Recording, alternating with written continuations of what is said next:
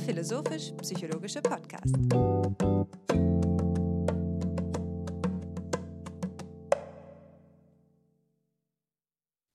Herzlich willkommen, meine Damen und Herren, zur 114. Ausgabe des Podcasts FIPSI, des philosophischen und psychologischen Podcasts. Mein erster Gruß geht heute in Richtung Köln, wie gewohnt an meiner Seite Hannes Wendler. Grüß dich. Grüß dich, Alexander. Ich freue mich, dass wir uns hier wieder treffen zur, wie du eben sagst, 114. Episode. Wir kehren ja gerade beide aus einer Konferenzreise zurück, nämlich aus dem Norden von Kopenhagen. Kehren wir jetzt wieder zurück in den relativen Süden Deutschlands. Und ich für meinen Teil habe eine, ähm, eine Erkältung mitgenommen und schwächle etwas vor mich hin, aber wir haben bei FIPSI ja schon die gute Praxis etabliert, dass wir uns davon in Geistesdingen nicht abhalten lassen wollen. Ja? Also der Geist über den Körper, wenn man so will, in dieser, in dieser Frage. Und ganz in diesem Sinn haben wir uns heute Unterstützung geholt, einen weiteren ähm, Mitstreiter in Geistesdingen, wenn ich das jetzt so sagen darf. Und ich freue mich dementsprechend sehr, dich hier in unserer Reihe begrüßen zu dürfen. Martin Wieser, schön, dass du da bist. Ganz herzlichen Dank für die Einladung. Ich freue mich, hier dabei sein zu dürfen. Auch ich grüße dich, lieber Martin. Und wie es sich für Fipsi gehört, möchte ich ähm, den Gesprächsverlauf mit einer Einführung deiner Person, ähm, unseres Ehrengastes, beginnen. Professor Dr. Dr. Martin Wieser ist in Salzburg geboren und hat an der Universität Wien sowie an der Freien Universität Berlin Psychologie und Philosophie studiert. Zwischen 2010 und 2014 war er Fellow am interdisziplinären Doktoratskolleg mit dem Titel Die Naturwissenschaft im historischen, philosophischen und kulturellen Kontext am Institut für Geschichte der Universität Wien. In dieser Zeit hat er zwei parallele Promotionsprojekte absolviert. Zum einen in der Philosophie zum Thema der Seelenmaschinenbilder, zur Geschichte der Psychomechanik, eine Geschichte der Maschinenmetapher im psychologischen und philosophischen Denken und zweitens in der Psychologie zum Thema des Bildgebrauchs bei der Theoriegenerierung ähm, über die Rolle visueller Medien, beispielsweise dort, wo wir versuchen ähm, zu illustrieren, was es denn überhaupt mit der Seele auf sich hat. Direkt im Anschluss an diese beiden Promotionsprojekte ist Martin Wieser an die Sigmund Freud Universität in Berlin gegangen, um dort seit 2014 als wissenschaftlicher Mitarbeiter zu arbeiten.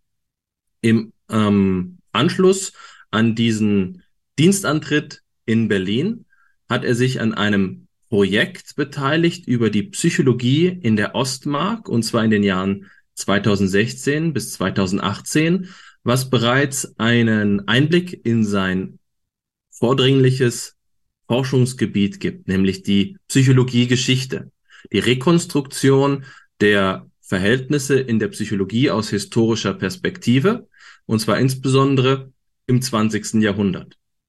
Seit 2018 arbeitet Martin Wieser als Assistenzprofessor für Theorie und Geschichte der Psychologie an der Sigmund Freud Uni in Berlin und ist dort auch Studiengangsleiter für das Bachelorstudium der Psychologie. Im Anschluss an das eben erwähnte Projekt zur Psychologie in der Ostmark hat er als Projektleiter ein weiteres Projekt eingeworben, nämlich bei den Fonds zur Förderung der wissenschaftlichen Forschung der Republik Österreich, und zwar unter dem Titel Theorie, Praxis und Konsequenzen der operativen Psychologie. Und mit operativer Psychologie ist so etwas wie die Praxis, Anwendung psychologischer Einsichten und Verhältnisse zur äh, Arbeit der Staatssicherheit in der DDR gemeint, der sogenannten Stasi. Jenseits dieser ähm, Beschäftigungen hat Martin Wieser auch ein internationales Portfolio seiner, ähm, seiner Tätigkeit. Und zwar ist er Research Fellow am Graduate Programm, Program History and Theory of Psychology an der York University in Toronto gewesen Außerdem hat er als Gastwissenschaftler an der Humboldt-Universität in Berlin in Wissenschaftsgeschichte oder in Auseinandersetzung mit der Wissenschaftsgeschichte gearbeitet. Inzwischen ist das hauptsächliche Forschungsprojekt von Martin Wieser seine Habilitation, und zwar in der Auseinandersetzung mit der Psychologie in der Diktatur, was die Projekte seiner vorherigen Arbeiten quasi nahtlos zusammenführt. Ähm, in seinen institutionellen Tätigkeiten ist neben den erwähnten Aufgaben auch noch die Rolle des Sprechers der Fachgruppe Geschichte der Psychologie in der DGPS, der Deutschen Gesellschaft für Psychologie, zu finden. Ein vielfältiges äh, Programm, was einerseits die philosophischen Grundlagen der Psychologie betrifft, andererseits ihre Geschichte und nicht zuletzt eben, und das zeigt sich zum Beispiel in solchen ähm, Ämtern, die übernommen werden, auch die Involvierung in Wissenschaftspolitik oder die Beziehung der äh, Psychologie zur Politik und zur Gesellschaft im Allgemeinen. Ich schließe diese kleine Einführung mit drei ähm, Literaturverweisen. Ich beginne mit einer Arbeit aus dem Jahr 2010, die ganz hervorragend zu äh, unserem heutigen Gespräch passen wird. Veröffentlicht in der Zeitschrift Psychologie und Gesellschaftskritik mit dem Titel Protest 2.0. Medientheoretische und gesellschaftskritische Aspekte der Protestbewegung Uni brennt. Und hier gibt es eine kleine Parallele zwischen Martin und mir, denn auch ich habe in äh, meinen ersten Arbeiten für diese Zeitschrift geschrieben, Psychologie und Gesellschaftskritik. Für mich war es seinerzeit zwar nicht die Protestbewegung, die mich bewegt hat, sondern wie vielleicht zu erwarten ist, die phänomenologische Psychologie. Aber diese Zeitschrift, ähm, die im Papstverlag verlegt wird, hat auch mich angezogen und mein Interesse geweckt, die sogenannte Psychologie und Gesellschaftskritik. Ein Traditionsjournal könnte man vielleicht sagen, aus dem Forschungsbereich der kritischen Psychologie. Wobei man hier immer anmerken muss, die Klein-K-kritische Psychologie, nicht die Holzkampsche Groß-K-kritische Psychologie. Eine zweite Publikation von Martin ist äh, von ihm als Herausgeber ähm, untergebracht worden, nämlich im Peter Lang Verlag in Frankfurt unter dem Titel Psychologie im Nationalsozialismus Beiträge zur Geschichte der Psychologie. Und ähm, das ist dieses eine Forschungsprojekt, was da im Hintergrund steht, zur, ähm, zur nationalsozialistischen Wirkung in der Psychologie, im, im Fach der Psychologie. Das andere Projekt, das jüngere Projekt, die äh, Verhältnisse der Psychologie in der DDR-Diktatur, ähm, betrifft ähm, die letzte Publikation, die ich erwähnen möchte, von 2022, ein im Verbund mit zahlreichen weiteren Wissenschaftlerinnen und Wissenschaftler publizierter Text in der Psychologischen Rundschau mit dem Titel Instrumentalisierung der Psychologie in der DDR? Fragezeichen. Martin ist nicht nur im Wort zu rezipieren, sondern auch im Ton sozusagen. Vielleicht hätte ich besser gesagt sagen sollen, nicht nur im Text, sondern auch im Ton. Er war zum Beispiel im Advi Podcast äh, Gast, aber auch im Podcast der Sigmund Freud Universität. Diese Universität führt einen eigenen Podcast. Ähm, die Darstellung dieser Biografie passt wie bisher in keiner Fipsi-Episode ganz hervorragend auch zum Thema. Denn wir wollen uns mit der Beziehung von Psychologie, Politik und Geschichte auseinandersetzen. Und der erste Text, den ich erwähnt hatte, hat die Protestbewegung der Uni brennt ähm, in den Mittelpunkt gestellt. Und nun wollen wir uns gemeinsam in das Jahr 2009 zurückversetzen und diese studentische Protestbewegung atmosphärisch äh, uns vor Augen führen, indem wir direkt von der Einführung zur ersten Quelle, zur ersten Referenz springen, nämlich zu einem Video, das äh, heutzutage ein ähm, psychologiehistorisches Dokument ist, was ähm, in der jüngsten Geschichte dokumentiert, was dort geschehen ist, aber zu seiner Zeit eben ähm, als Medium, und das ist ja auch eines der Themen, das, ähm, das von Martin behandelt wird, ähm, als Medium des Internets diese Protestbewegung begleitet hat. Also lasst uns gemeinsam und lassen Sie, liebe Zuhörerinnen und Zuhörer, ähm, lassen Sie uns diese ähm, Dokumentation einer äh, Protestbewegung vor 14 Jahren einmal uns zu Gemüte führen. Das Audimax ist besetzt. Blitzartig verbreitet sich diese Nachricht via Twitter und Facebook und hat einen noch größeren Zustrom zur Folge. Gegen 13 Uhr besetzen Teilnehmer einer Studentendemonstration spontan das Audimax. Gegen 16 Uhr sperrt die Polizei nach und nach alle Zugänge und zieht um 17 Uhr wieder ab. Im brechend vollen Audimax werden unterdessen die Forderungen der Studierenden verlesen. Okay, die bisherigen Forderungen. Redemokratisierung und Stärkung der Mitverwaltung in allen Bildungseinrichtungen. Ausfinanzierung der Unis. Selbstbestimmtes Lernen und Leben ohne Konkurrenz und Leistungsdruck. Freie Masterzugänge. Keine verpflichtendes Abschaffung aller Bildungs- und Studiengebühren. Keine Aufnahmeprüfungen.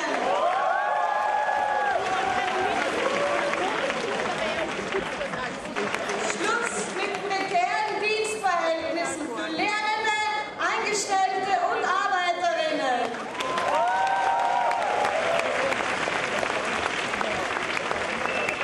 Genug Studienplätze für alle! Der Protest der Studierenden richtet sich gegen die Bildungspolitik Wissenschaftsministers Hahn. In einem Nebenraum werden die Neuigkeiten via Internet verbreitet und in alle europäischen Sprachen übersetzt. Welche Sprache? Spanisch. Aber die Forderungen bleiben in allen Sprachen gleich. Die meisten Forderungen zielen auf eine Änderung der Bildungspolitik ab, auf eine Abschaffung der Studiengebühren, auf ähm, die Abschaffung der möglichen Zugangsbeschränkungen, eine OG-Novelle. Ja, meine Aufgabe ist es, diese Social Networking äh, basierten Sachen im Internet in der Hinsicht zu nützen, ähm, so viele Leute wie möglich zu informieren ähm, und auch vielleicht zu mobilisieren, dass das Ganze noch größer wird und umso größer die Sache wird, umso einflussreicher und umso, umso wichtiger werden auch plötzlich die Statements ähm, äh, für die Leute, die auch tatsächlich bestimmen, wie der Studienalltag aussehen, aussieht. Mit so massivem Widerstand hat Wissenschaftsminister Hahn wohl nicht gerechnet und mittlerweile gehen Grußbotschaften von Studenten aus ganz Europa ein.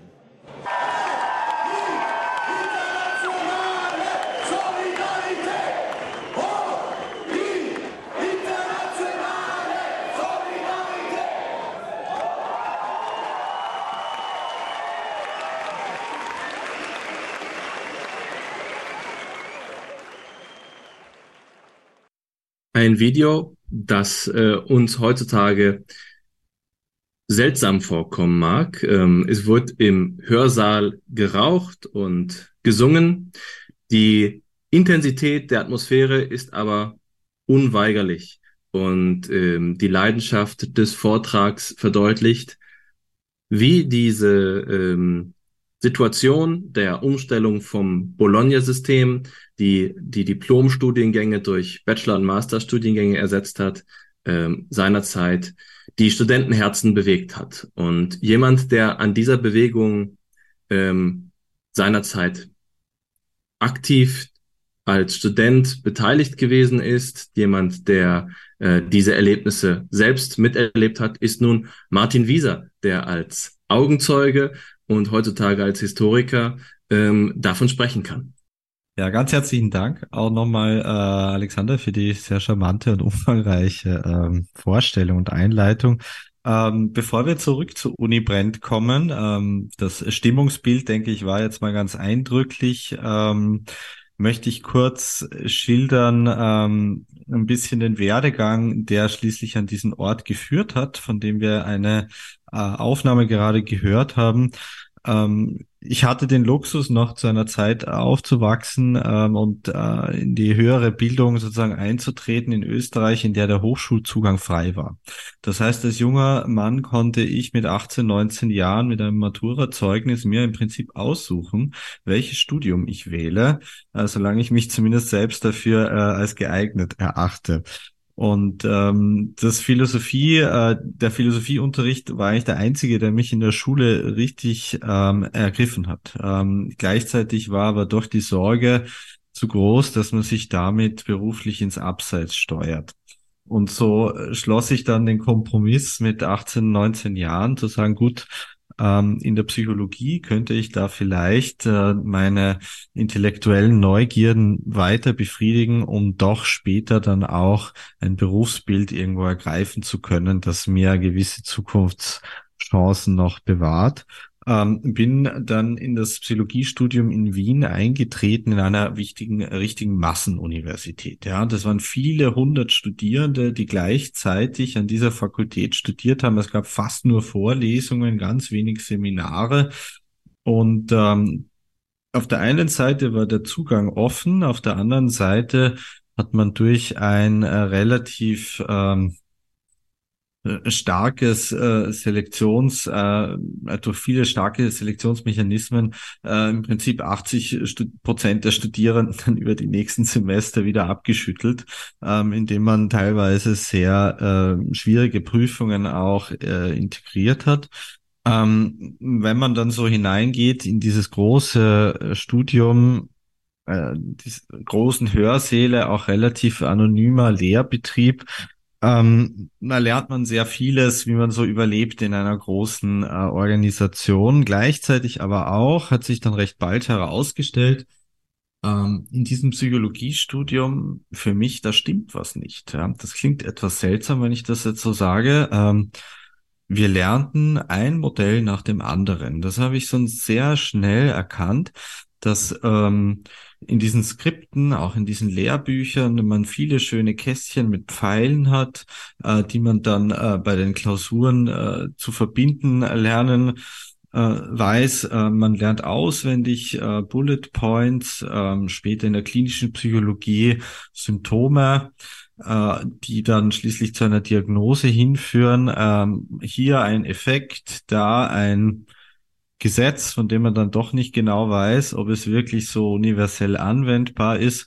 Es bleibt alles bruchstückhaft. Es fehlt die Verbindung. Man hat ähm, methodisch zwar etwas mit der Statistik, das in irgendeiner Form ein verbindendes Element darstellen soll. Man hatte sehr viel Statistik in diesem Studium. Ähm, es fehlte aber trotz dieser oberflächlichen Zusammengehörigkeit die Systematik in meinen Augen, die äh, zum Beispiel ja die Entwicklungspsychologie mit der allgemeinen Psychologie zu verbinden weiß. Warum sind diese Fächer getrennt? Das war so eine Frage, Frage, die ich mir damals gestellt habe ähm, ist nicht jede psychische Funktion aus ihrer Entwicklung heraus nur verständlich. Ja, ähm, warum, warum, ähm, warum hat man da zwei verschiedene Subdisziplinen? Ähm, warum gibt es so wenig Diskussionen in den Lehrveranstaltungen? Es wird sehr, sehr viel frontal unterrichtet. Ähm, und schließlich, warum lassen so viele Menschen, die da drin sind, dieses Studium über sich ergehen? Ähm, wenn sie dann sagen, ja, später mache ich dann sowas anderes, sowieso was anderes. Ne? Also da ganz kurz äh, gesagt, ein Moment der Euphorie nach dem Eintritt wird dann gedämpft durch ähm, die Enttäuschung, dass ähm, sehr viele der Inhalte sowohl relativ lebensfern als auch eben so unsystematisch präsentiert werden. Ähm, das hat mich dann dazu bewogen und hier kommt der Luxus hinzu, dem ich damals noch dieses Privileg, das ich damals genossen habe, ich konnte einfach mal ein beliebiges zweites Studium inskribieren ähm, und mich aus Interesse hineinsetzen in die Hörsäle und mir einfach mal da ein bisschen anhören, was man so in anderen Studiengängen lernt. Ja. Ähm, und das habe ich dann im Rahmen des Philosophiestudiums einfach mal ausprobiert und habe sehr schnell bemerkt, dass vor allem ähm, die Ethik ähm, die Erkenntnistheorie und dann auch die Geschichtsphilosophie genau diese intellektuelle Neugier anregen, die mir in dem Psychologiestudium gefehlt hat. Diese Diskussionskultur, die offen, die kritisch, teilweise auch sehr energisch ist, ähm, aber gleichzeitig man nach Hause geht mit vielen Fragen. Die, ähm, die, die Diskussionskultur in den Lehrveranstaltungen, auch die Heterogenität der Zuhörenden. Wir hatten Nonnen und Beamte, Punks, junge, alte Menschen. Das Philosophie, äh, Philosophische Institut in Wien ist sehr groß. Ich weiß nicht, ob ihr da schon Kontakt mit hattet. Ähm, der Marxist im Hawaii-Hemd und Birkenstock-Sandalen ähm, den katholischen Opus Dei-Anhänger, äh, Systemtheoretiker mit ähm, Rollkragenpullover, das gesamte, die gesamte Palette, Heideggerianer ähm, bis ähm, Popperianer sozusagen. Es ist wirklich eine unglaubliche Breite an diesem philosophischen Institut, auch in der Lehre angeboten, äh, äh war im Angebot. Und so konnte ich äh, meine intellektuelle Neugier weiter befriedigen, indem man ein Philosophie-Diplomstudium damals noch hatte, das zu, glaube ich, 40 Prozent aus freien Wahlfächern bestand. Das ist heutzutage unvorstellbar. Das bedeutet de facto, man konnte alles besuchen, was man will und trägt dann äh, in die Liste ein, ich war da und habe diese Note bekommen und damit ist die Sache abgehakt. Ne? Das bedeutet ein völlig freies und selbstbestimmtes Studieren, aber natürlich auch mehr Selbstverantwortung. Ne? Man musste sich da selbst auch darum kümmern, dass man rechtzeitig drinnen ist äh, in den Lehrveranstaltungen. Ähm, nun konnte ich dann nächstes Privileg ähm, fortgeschrittenen Studienzeitpunkt in Berlin studieren, ein Jahr an der Freien Universität Berlin Du hast es vorhin kurz erwähnt, Alexander, die Holzkampfschule, ja. Ähm, die gab es zu diesem Zeitpunkt nicht mehr, aber die Überreste waren hier und da personell und auch visuell noch sichtbar. Ich wusste das nicht. Naiv wie ich war, war ich einfach Berlin begeistert als junger Mensch und habe dann an der FU zwei Semester verbracht und bin dort auf die Geschichte dieses sogenannten psychologischen Instituts, wie das damals hieß, gestoßen ähm, das äh, ja unter Klaus Holzkamp ähm, bis Mitte der 90er Jahre bestand und eine marxistische, eine ganz bestimmte marxistische Psychologie vertrat. Und ich ähm, war auf der einen Seite völlig begeistert, habe mir das auch versucht anzueignen, habe sicher maximal ein Drittel von dem verstanden, was Holzkamp geschrieben hat. Man muss zur Verteidigung sagen, das ist auch teilweise sehr kryptisch, was da in der Grundlegung der Psychologie und so zu lesen ist. Aber es hat etwas angestoßen, nämlich zum einen die Erkenntnis, dass Psychologie ein heterogenes Wissensfeld ist, in dem unterschiedliche Strömungen, Gruppierungen und Schulen auch existieren können und dass man sowohl methodisch als auch begrifflich unterschiedliche Standpunkte vertreten kann die aber in sich durchaus alle ihre Berechtigung haben könnten, wenn man dazu bereit ist, das zuzulassen innerhalb des Faches. Und ähm, das zweite Element war, innerhalb der Holzkampfschule hatte man sehr viel Zeit damit verbracht, eine Funktionskritik der Psychologie äh, zu etablieren, indem man immer und immer wieder auf der Frage nachgeht, welchen Zwecken denn bestimmte psychologische Methoden dienen. Ja, ob sie den beforschten Subjekten ähm, in irgendeiner Form in der Verbesserung ihrer Lebensqualität und ihrer Lebensverhältnisse, ihrer, ihrer Handlungsfähigkeit, wie das dort heißt, dienen oder ob sie eigentlich nur zur Anpassung und Beschränkung unter den gegebenen Verhältnissen ähm, dienen letztendlich. Ähm, mit dieser marxistischen Funktionskritik im Gepäck bin ich dann zurück nach Wien gekehrt und habe alle Lehrveranstaltungen im Prinzip damit belästigt. Hab, äh, meine Lehrveranstaltungsleitung permanent mit diesen Fragen konfrontiert.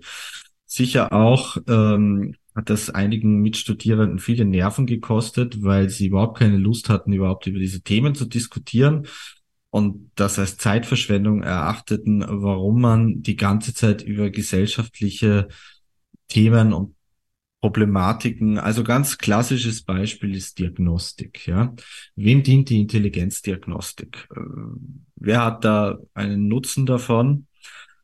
Ich habe zum damaligen Zeitpunkt sicher in meiner aufgeheizten Stimmung ähm, das wahrscheinlich übertrieben. Ja, und Lehrveranstaltungsleiterinnen mit Vorwürfen konfrontiert, die sicher nicht gerecht waren. Aber auf der anderen Seite war mir schon wichtig, dieses Bedürfnis zu äußern, dass es ein Podium gibt, innerhalb der Universität darüber zu sprechen, welchen Zwecken bestimmte Methoden dienen. Und dass dieses, äh, diese Kultur, die vor allem in der Psychologie bis heute in meinen Augen weite Teile des Faches dominiert, dass es nicht Auftrag ist der Wissenschaft, über ihre eigene Verwendung, ihre Instrumentalisierung zu reflektieren, Ähm, dieses Moment halte ich auch heute noch für legitim, ja, dass man auch Lehrende mit diesen Fragen konfrontiert, die sich häufig ähm, damals auf die Position zurückgezogen haben. Das liegt in der Verantwortung des Individuums, ja, was sie mit diesen Methoden macht. Also zum Beispiel, ob der Intelligenztest dazu dient, dass das Kind in die Sonderschule kommt oder eine Förderklasse kommt oder aus keine höhere Schulausbildung bekommt und so weiter. Ähm, das ist so jetzt der Punkt, in dem wir uns jetzt ins Jahr 2009 begeben. Uni brennt. Für viele, die später gekommen sind, völlig unbekannt. Ich habe das immer wieder mal erwähnt und viele wussten gar nicht, dass das passiert ist. Ähm, man sollte die Bedeutung sicher auch nicht überschätzen. Es war aber für diejenigen, die beteiligt waren, das Aufbäumen gegen einen Abbau von äh, Freiheiten und von Bildungsgerechtigkeit. Ja. Ähm, die Diskussionen, die sich um diesen Bologna-Prozess dann äh, herum entfalteten, kritisierten in meinen Augen nicht die Tatsache, dass man den europäischen Hochschulraum vereinheitlicht. Wir alle haben davon profitiert, dass wir in Österreich ein Studium haben und in Deutschland ein, Forts ein Studium fortsetzen können. Das wäre vor Bologna so kaum möglich gewesen und auch das Bildungskarrieren sich länderübergreifend fortsetzen, das halte ich auch heute für eine Errungenschaft. Aber gleichzeitig, da springe ich jetzt mal in die Gegenwart, sieht man die Konsequenzen des ECTS-Punkte-Zählens auf allen Ebenen. Ja. Studierende denken in 180 ECTS ist gleich sechs Semester und jede Lehrveranstaltung, die nicht zu diesen 180 ECTS gehört, ist im Prinzip verschwendete Zeit für viele. Ja, ähm, es ist mit sehr großem Aufwand heutzutage oft nur möglich, Studierende für Zusatzleistungen überhaupt zu motivieren. Ihr kennt das vielleicht auch aus eurer Lehre an der einen oder anderen Stelle. Der Bologna-Prozess hat in meinen Augen seine Ökonomisierung des gesamten Studienbetriebs herbeigeführt, indem Bildungsgerechtigkeit eben ein ganz äh, ja, zentrales Thema geworden ist. Das Problem war bei Uni Brent, die Studierenden haben dagegen protestiert. Aus heutiger Sicht ja wahnsinnig, äh, teilweise natürlich auch, äh, kann man sich darüber belustigen, zu sagen, für ein Leben ohne Konkurrenzdruck. Ja? Das klingt natürlich so sehr, sehr weit äh, hergeholt. Aber das Hauptproblem war eigentlich, dass diejenigen, die protestiert haben, nicht diejenigen waren, die davon betroffen waren. Und diejenigen, die davon betroffen waren, die haben noch nicht studiert. Das heißt, es gab hier einen Generationenwechsel, der aber still und leise vollzogen wurde. Die, die als nächstes gekommen sind, die kannten eben kein anderes als dieses System. Ähm, und so stellt sich dann die Frage, was kann man tun? Was kann man als Studierender tun? Ja, sich gegen dieses System zur Wehr zu setzen, was eigentlich sehr, sehr wenig. Und jetzt, heute, für uns als Lehrende, was können wir tun? Können wir in irgendeiner Form Bildungsgerechtigkeit fördern oder nicht? Das ist eine Frage, die viel später dann auch, bis heute mich sehr, sehr beschäftigt. Ähm, sind wir schon Teil dieser, dieses Bildungssystems geworden, das eben ein wahnsinnig äh, ökonomisiertes Bild auf Wissen und Wissensgenerierung und Wissensvermittlung ähm, bildet. Dazu vielleicht noch später mehr. Ähm, an dieser Stelle vielleicht mal kurz an euch die Frage. Ähm, ich nehme mal an, ihr habt damals gar nichts davon mitbekommen. Das war wahrscheinlich auch vielleicht vor eurer Zeit äh, in dem universitären Raum. Ist das richtig? Da ähm, ergreife ich vielleicht als der, der Jüngste in der Runde das Wort. Ich bin äh, natürlich dementsprechend, also meines, meinem Alter entsprechend, ähm, im Bologna-System sozusagen sozialisiert und hatte diese Denkweise, der 180 ECTS entspricht ein Semester, äh, sechs Semestern äh, sozusagen an eigener Haut äh, erlebt und sehe das Problem sehr, dass du da ähm, ähm, bezeichnet hast. Das war sicher, äh, wenn ich, wenn ich darf, erzähle ich gleich ein bisschen, bevor ich dir das Wort zurückgebe. Ähm, äh, das war sicher etwas, das ähm, dazu beigetragen hat, ähm, dass meine Studienerfahrung vielleicht deinen geähnelt hat. Also ähm, es war bei mir auch so, dass ich ähm, etwas ernüchtert mit der Psychologie, mit der Philosophie zugewendet habe, ähm, in der es immer noch so war, dass der Großteil des Studiums ähm, äh, so die sogenannten Wahlpflichtfächer äh, beinhaltet hat, also wo man frei aus einem äh, angebotenen Kontingent an Lehrveranstaltungen sozusagen hat wählen dürfen. Und das Ganze wurde in Innsbruck, so war das damals, nur äh, äh, äh, grundiert, wenn man so will, durch Pflichtveranstaltungen in der Geschichte, der Philosophie und den großen klassischen Disziplinen. Also man musste auch ein Seminar Metaphysik, eines Erkenntnistheorie, eines in der Ästhetik, wenn ich mich nicht täusche, und so weiter absolvieren, hatte aber dann den Großteil des Studiums zur eigenen Gestaltung verfügbar, konnte sogar dann eben noch an weiteren Fakultäten das absolvieren. Ich habe das beispielsweise an der Theologie und an der Soziologie dann vor allen Dingen wahrgenommen, da noch quasi über den Tellerrand hinausgeschaut. Aber die Grundverfassung äh, ähm, war sicherlich die, dass dieses ECTS-Denken zum einen ähm, bei meinen Studierenden, äh, meinen Kommilitoninnen und Kommilitonen genau dieses Mindset ähm, äh, befeuert hat, von dem du gesprochen hast, also in dem dann ein sehr abschlussorientiertes Studium ähm, sozusagen durchgeführt worden ist, so als wäre es eine Berufsausbildung, wohingegen es in mir sicherlich stark auf mein Leistungsmotiv angesprochen, angespielt hat und mich da sozusagen in den Overdrive ähm, ge, ge, gebracht hat, als, als jemand, der dann versucht hat, so viele ECTS wie möglich äh, zu absolvieren, um dadurch irgendwie in das, im, gar nicht so unvergleichbar wie in einem Rollenspiel, nicht wahr, die Stats zu maxen. So, so war das dann und da wird natürlich meiner Zeit auch einen gewissen Stolz äh, daraus bezogen. Also sicherlich eine schwierige Lage und ich dachte unmittelbar, als du gerade erzählt hast, daran, äh, davon, was man denn nun tun kann mit diesen 180 ECTS, dass sie es ja natürlich sind, die diese positiven Effekte ermöglichen im Bologna-System, also den länderübergreifenden Karrierefortschritt und so weiter sichern, sodass sie formal gesehen vermutlich nicht abgeschafft werden können, ohne diese Vorteile mit aufzugeben, aber dass das Ganze vielleicht durch ein Framing, durch einen Framing-Ansatz gelöst werden könnte, sodass das eben auf Studierendenseite nicht in diesem Maß sichtbar wird oder erlebt werden muss, sodass eben diese ganzen psychologischen schlechten Effekte, die sich daraus ergeben können und für die man vielleicht auch gar nicht die persönliche Reife oder das soziale Umfeld ähm, hat in jedem Fall, um sich davon zu distanzieren. Ja.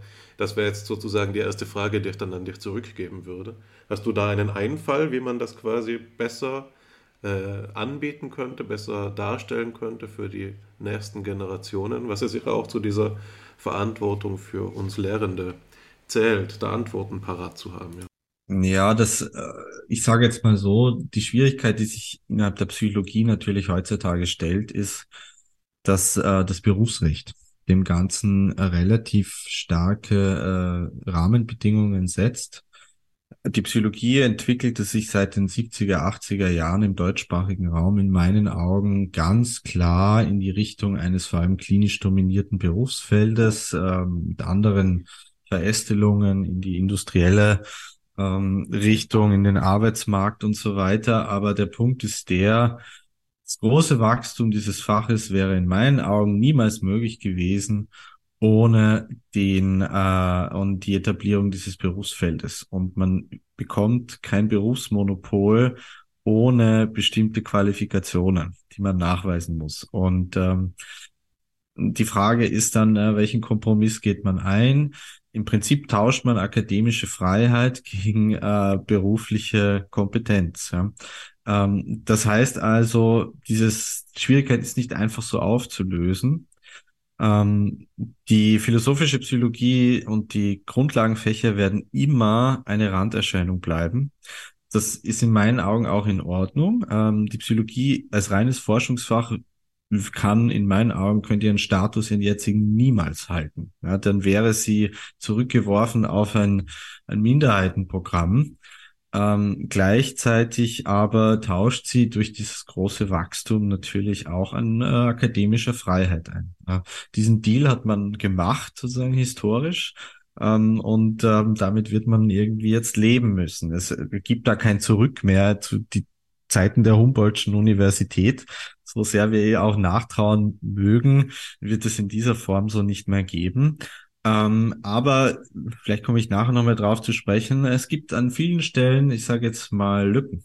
Ja, ähm, und äh, Potenziale, wie man trotzdem noch ähm, Möglichkeiten schaffen kann, um Studierenden ähm, einen etwas reflexiveren Geist zu vermitteln. Ähm, vielleicht an dieser Stelle nochmal ganz kurz zurück zur biografischen Linie, damit wir in weiterer Folge dann zu den Fragen kommen, über die ich dann gerne auch mehr in, im Dialogischen mit euch in Austausch treten möchte. Ähm, ich stand dann an einem Punkt 2009, in dem so eine Art Politisierungsprozess sich vollzogen hat, aus der Retrospektive dann ähm, sowohl durch diesen Einfluss aus der kritischen Psychologie als auch durch die Politisierung der Studierenden, zumindest kurzzeitig äh, Ende der 2000er. Und dann parallel dazu aber ähm, innerhalb der Psychologie eine Kritik auch an dieser methodischen Monokultur. Ähm, diese Unzufriedenheit hat sich darin wiedergespiegelt, dass wir in einer Sitzung mit der Fakultätsleitung kurzzeitig hatten die, waren die auch sehr aufmerksam gegenüber der Studierendenbewegung, kritisiert haben, ähm, auf Grundlage einer Statistik, dass nur zwei Prozent der Lehrveranstaltungen im Psychologiestudium an der Uni Wien nicht Mainstream orientiert seien worauf die damalige Dekanin den Begriff der Mainstream-Psychologie schlichtweg zurückgewiesen hat und meinte, es gibt keine Mainstream-Psychologie. Ja, fand ich auch damals interessant. Aber ich glaube, sie hat gar nicht verstanden, was das bedeuten soll, weil es für sie nur eine Psychologie gab und die basiert auf dem Falsifikationismus, ähm, dem äh, ähm, Popperschen erkenntnistheoretischen Modell und ähm, nichts weiter. Und da zeigte sich dann sehr schnell, dass sozusagen der Horizont äh, vieler Fachvertreterinnen in meinen Augen da einfach zu eng war. Parallel dazu hatte ich dann das Glück einzutreten in eine relativ umfangreiche, ähm, unglaublich wissenschafts- und erkenntnistheoretisch fundierte Arbeitsgruppe rund um Friedrich Stadler an der Universität Wien. Ähm, die Wissenschaftstheorie hat dort eine lange Tradition, das muss ich euch ganz bestimmt nicht äh, näher erläutern. Das Institut Wiener Kreis ähm, existiert ja bis heute. Das war ja das mit das Lebenswerk auch von Fritz Stadler, sozusagen diese Geschichte des logischen Positivismus oder logischen Empirismus in Wien ähm, wieder sichtbar zu machen und auch in ihrer Bedeutung international und in der österreichischen Geschichte.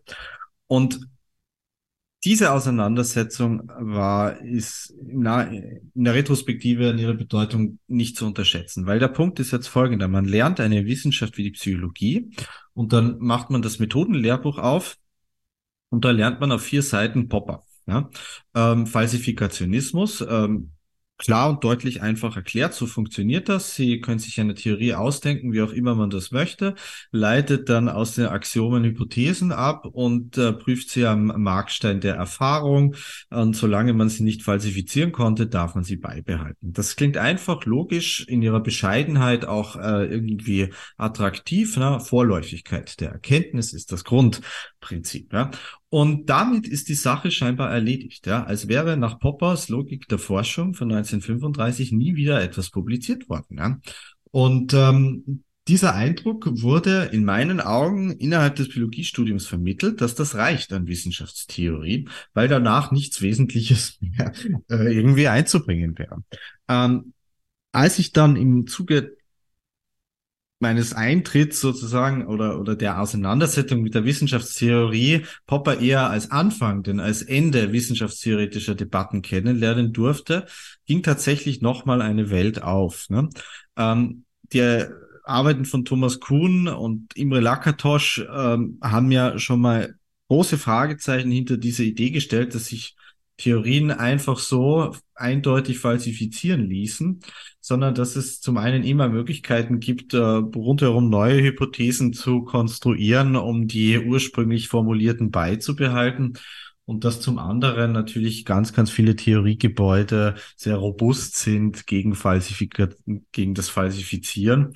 Ähm, schließlich äh, haben wir auch Paul Feierabend gelesen, wieder den Methodenzwang unglaublich unterhaltsam, auch frech, ähm, literarisch interessant, ähm, ein streitbarer Geist, der ja auch mit Popper lang zusammengearbeitet hat und mir immer mehr klar geworden ist, Wissenschaftstheorie ist ein weites Feld, ja, ein unglaublich vielseitiges Feld. Und ähm, am Institut Wiener Kreis hat man sich sehr viel Mühe gegeben, natürlich nachvollziehbar, ähm, hier ja die Ideen, die in Wien in der Zwischenkriegszeit in der Zirkulation zwischen Naturwissenschaft und Philosophie äh, entworfen wurden, auch wieder sichtbar zu machen. Ja. Ähm, die Frage, die sich damit immer mehr für mich in den Raum stellt, ist, warum findet keine wissenschaftstheoretische Debatte innerhalb der Psychologie über diese Fragen statt? Warum nimmt man sich eine Person, Popper, ein sehr, sehr unbestritten einer der einflussreichsten Wissenschaftsphilosophen des 20. Jahrhunderts, aber äh, warum geht man nicht ein bisschen weiter und äh, nimmt die Fragezeichen auf, die hinter Poppers Arbeit dann auch gestellt wurden? Ähm, diese Frage konnte ich innerhalb des Biologiestudiums nicht stellen, weil die Kolleginnen, die Lehrenden dort nicht mit diesen Themen beschäftigt waren, sondern das hat ihnen erstmal gereicht für ihre Arbeit. Ja. Nun ähm, könnte man die Frage stellen, ist es überhaupt Aufgabe der Wissenschaften selbst, über ihre wissenschaftsphilosophischen Grundlagen so tiefgehend nachzudenken, oder hat man das nicht eh schon ausgelagert in diese anderen Fächer? Ja.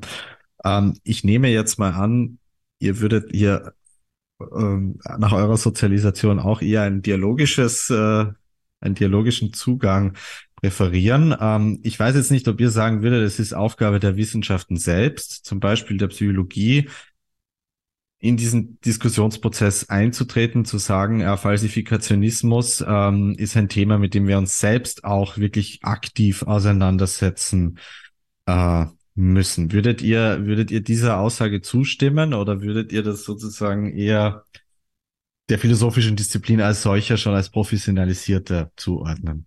Es ist jetzt für mich eine glückliche Situation, dass ich mich auf diese Frage durch wiederholtes Nachdenken schon vorbereiten konnte.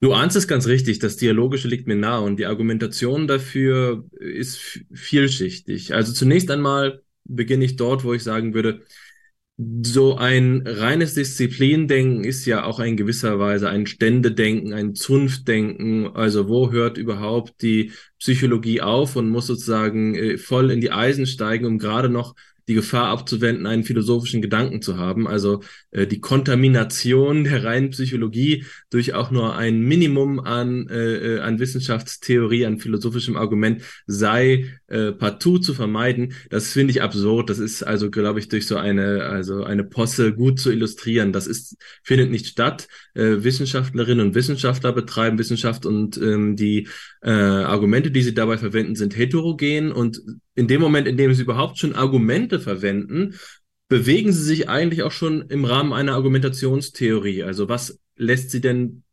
dazu äh, sich bewegen, das eine oder das andere für ein Argument zu halten, wenn nicht zumindest einem impliziten Maße ein Geltungskriterium und damit bewegen sie sich also implizit immer schon in der Philosophie. Also das Argumentieren selbst evoziert das, äh, die Frage nach dem Geltungskriterium, was eine philosophische Frage ist. Das kann man also, glaube ich, performativ gar nicht scheiden.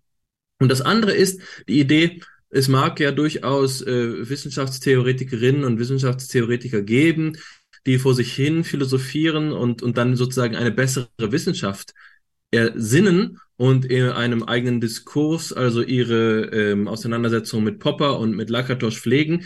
Aber wer setzt es denn dann um? Also erfordert es nicht ein Mindestmaß an Verständnis gegenüber äh, der Wissenschaftstheorie, dass dann das wissenschaftstheoretische Wissen, die wissenschaftstheoretische Einsicht in die Wissenschaft getragen würde. Das wäre ja so, als würde man an, in unterschiedlichen Sprachen miteinander sprechen und jeweils hoffen, dass äh, der andere errät, was gemeint ist, um es dann in die Tat umzusetzen. Äh, geschweige denn, dass man in so einer äh, rein passiv-rezeptiven äh, Rolle dann tatsächlich äh, zur Umsetzung äh, kommen könnte. Ferner würde ich sogar sagen, die Wissenschaftstheorie, die vermeintlich rein philosophische Wissenschaftstheorie sei dazu imstande, die wissenschaftlichen Prozesse, die sie dann theoretisch philosophisch begründen möchte, könne äh, verstehen, wenn, äh, wenn sie überhaupt daran gar nicht beteiligt ist, wenn daran, sie daran keine Anteilnahme hat. Nein, ich denke auch, dass die Zeit, in der der Wiener Kreis geforscht hat, eine Zeit war, in der es gerade die starke interdisziplinäre Verzahnung gewesen ist, die es überhaupt ermöglicht hat, dass zu solchen Gedanken äh, die Geister vorgedrungen sind.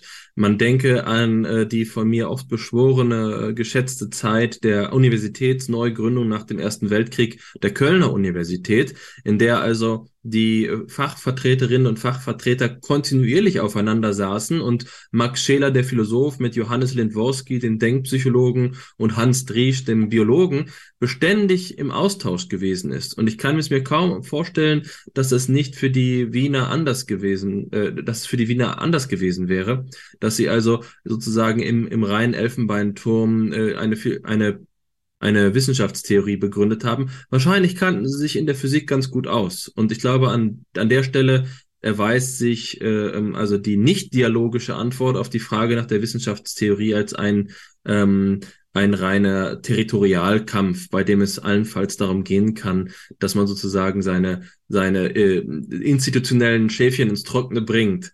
Nein, also ähm, du ahnst es ganz richtig. Mein Standpunkt ist hier felsenfest. Äh, Wissenschaftstheorie ist eine transdisziplinäre Angelegenheit und beide Seiten erfordern einander.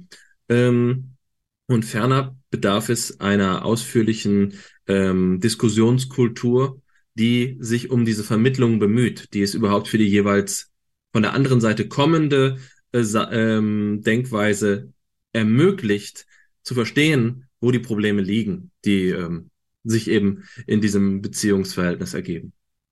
Was hier aufgemacht wird, ist ein Feld, das mich in gewisser Hinsicht bis heute noch beschäftigt, ähm, aber die Turns, die dazwischen noch liegen, ähm, sind, glaube ich, auch noch ganz wichtig. Ähm, man kommt jetzt aus diesem Psychologiestudium raus, beziehungsweise nähert sich dann dem Ende hin und merkt, na, es gibt da eine Wissenschaftstheorie, die erstmal vorausgesetzt wird, die sich sicher auch als praktikabel in vielerlei Hinsicht äh, gezeigt hat, ähm, aber auf der anderen Seite deren Grenzen und äh, Weiterentwicklungen ausgeblendet werden. Ähm, ich aus heutiger Sicht habe sicher eine überzogene Erwartung an viele Menschen aus der Psychologie da mit reingebracht, dass sich äh, alle Psycho Psychologinnen äh, mit diesen Themen auseinandersetzen, wäre sicher nicht ähm, gerecht. Ja. Aber auf der anderen Seite ist klar, es muss einen Platz geben innerhalb des Faches, in dem diese Fragen aus meiner Sicht debattiert werden können, in dem es ein Podium gibt, in dem es einen Austausch gibt. Ähm, und in, in diesem Fall äh, war das relativ schwierig, weil ich auf der anderen Seite, nämlich in der Wissenschaftstheorie, bemerkt habe, es gibt hier ein relativ verzerrtes Bild des Wissenschaftsbetriebes. Also ich hatte auf beiden Seiten das Gefühl, dass es eher ein Zerrbild ist oder ein Wunschbild dessen, was die andere Seite macht um ähm, eigentlich eher nach der eigenen Logik, Betriebslogik weiterarbeiten zu können. Ja. Ähm, das zeigte sich also in der Auseinandersetzung mit dem Wiener Kreis dahingehend oder mit dem Erbe des Wiener Kreises, dass man sehr häufig äh, ganz bestimmte Wissenschaften und bestimmte Phasen in den Wissenschaften immer und immer wieder durchgekaut hat. Ähm, bei Kuhn ist das ja von Aristoteles zu Newton und ähm, äh, der Paradigmenwechsel dann von der Newtonschen Physik zur Einsteinschen Relativitätstheorie und so weiter. Ähm, ein sehr begrenztes Bild dessen, wo sich Wissenschaften äh, verändern. Ja? Ähm, ob das, ob die Entwicklung der Psychologie beispielsweise übertragbar ist, ist bis heute in meiner Ansicht nach mehr als fraglich. Ja, da gibt es sehr, sehr viele Beispiele, Phasen, Episoden, die nicht in dieses Schema passen, das jetzt Kuhn entworfen hat und auch weit weg von dem ist, was Poppers lineares Bild der, der Wissenschaftsentwicklung zeichnet. Ja. Ähm, nun ist hier sozusagen ein großes Fragezeichen entstanden, was die erkenntnistheoretischen, wissenschaftstheoretischen Grundlagen der Psychologie angeht. Und gleichzeitig hat es sich zu dem Bild verfestigt, dass diese Bruchstückhaftigkeit, die ich zu Beginn erwähnt habe, dieses Nebeneinanderstehen von tausend und einem Modell und Theoriechen und einem Effekt hier und einem Minigesetz da, ja, von der Psychophysik bis zur Sozialpsychologie, von Piaget bis ähm, zu den wenigen tiefen psychologischen Elementen, die wir da kennengelernt haben, dass all das vielleicht zusammenhängt, dass vielleicht diese Bruchstück Bruchstückhaftigkeit eben damit zu tun hat, dass das ähm, Systemdenken sozusagen auch nicht mehr en vogue ist, sondern lieber untersucht man kleine empirische Effekte im Labor. Da hat man dafür zwar handfeste quantitative Ergebnisse, aber das Zusammenfügen gelingt nicht mehr, weil die theoretischen Ausgangspunkte zwischen Piaget und äh, Zimbardo, ich nenne jetzt mal irgendwie zufällig Namen, ne, die sind zu unterschiedlich. Das ist zu weit weg voneinander und ähm, es gibt auch keine Belohnung mehr dafür, keinen Anreiz, systemische Arbeit sozusagen zu leisten. Ähm, was dann noch als zusätzliches Moment hinzukam, ist, dass wir im Rahmen der, der Wissenschaftstheorie auch viel gelesen haben über den Positivismusstreit. Ja, und der Positivismusstreit fü fügt jetzt diese beiden Fäden zusammen, nämlich die Politisierung ähm, der Wissenschaften auf der einen Seite und auf der anderen Seite diese Frage nach den erkenntnistheoretischen Grundlagen der Psychologie.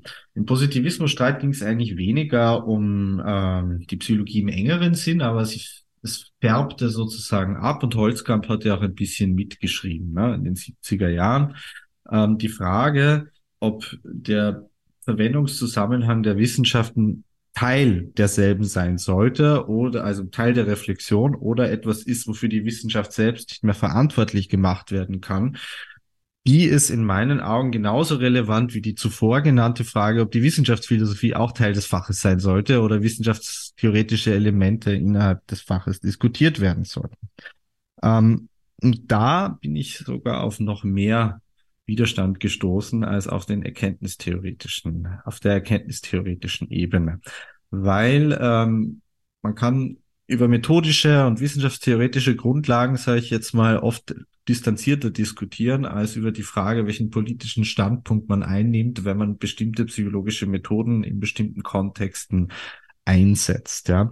Ähm, da war ich im Nachhinein gesehen wahrscheinlich auch etwas forsch im Auftreten, ähm, weil ich das wissen wollte, wie sich die Personen ähm, zum Beispiel im klinischen Kontext positionieren, wenn Menschen gegen ihren Willen äh, untergebracht werden in einer psychiatrischen Klinik. Ja? Ähm, ist das eine psychologische Frage?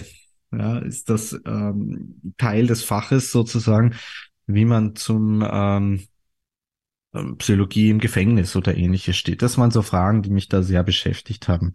Ähm, nun führt das jetzt alles schon so ein bisschen hin zu dem Zeitpunkt, als dann nach dem Studienabschluss dann die Frage im Raum stand, all diese Fragen führen ja letztendlich so ein bisschen weg von der Praxis, sondern öffnen eher einen reflexiven Raum, um über die Forschung und die psychologische Praxis nachzudenken äh, wird man damit zum Taxifahrer?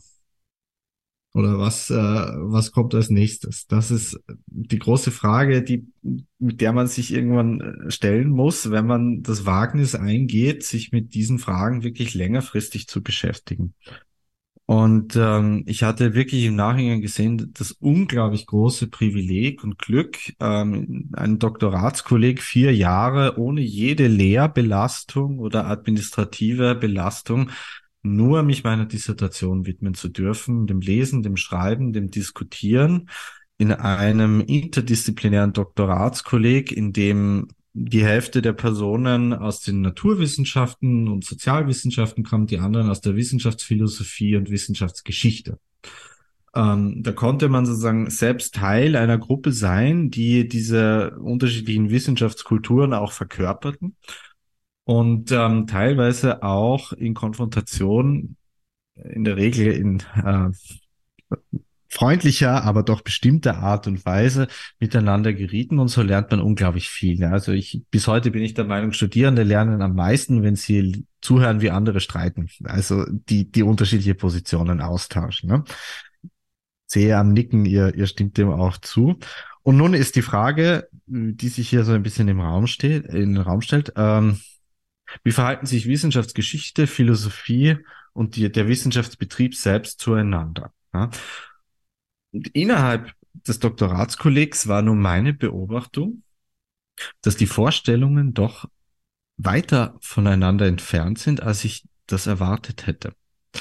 Ähm, ich nehme ein Beispiel eines äh, Lehrenden, den ich sehr, sehr schätze. Wir haben vorhin kurz ihn auch erwähnt. Ihr kennt ihn auch, Kurt Walter Zeitler, der viele, viele Jahre Wissenschaftstheorie im neokantianischen Geist Bezug auf Peirce ähm, und, und vor allem Kant, ich würde nicht sagen gepredigt, aber doch mit großer Energie und großer Emotionalität in den äh, Hörsälen der Wiener Universität vorgetragen hat.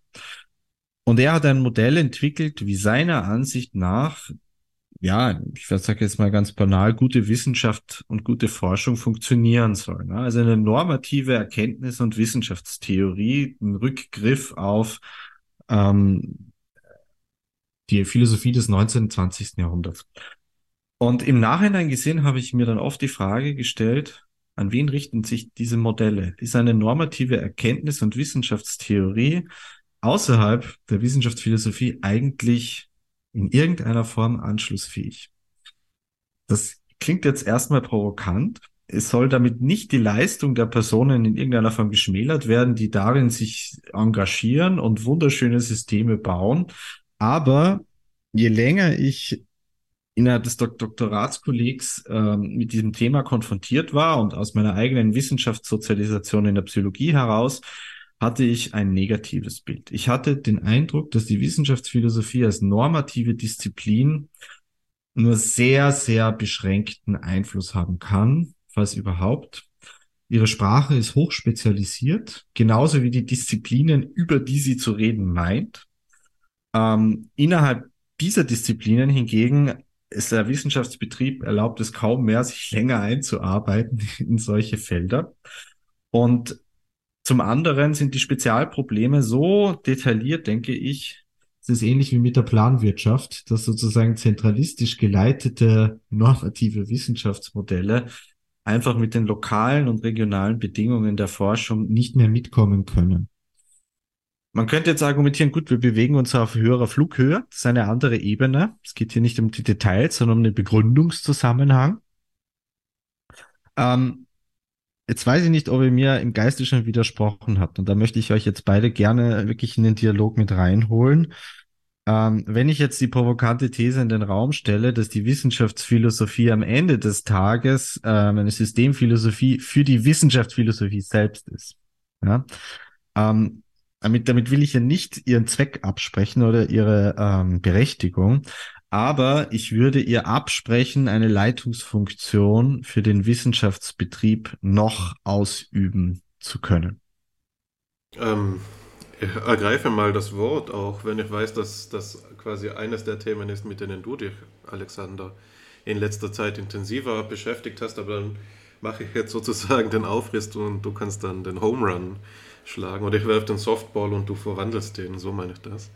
Ähm, ich, ähm, es ist natürlich nicht so, dass mich das Thema gar nicht beschäftigt. Äh, Im Gegenteil, es ist eines, über das ich äh, selbst auch nachgedacht habe und ich denke, dass jeder, der mit Alexander wiederholt diskutiert, auch dazu gezwungen wird, äh, hier Position zu beziehen und mehr in die Tiefe zu gehen, weswegen ich jetzt ähnlich wie er zuvor sagen darf, ich bin durch vormaliges Nachdenken auf deine Frage vorbereitet.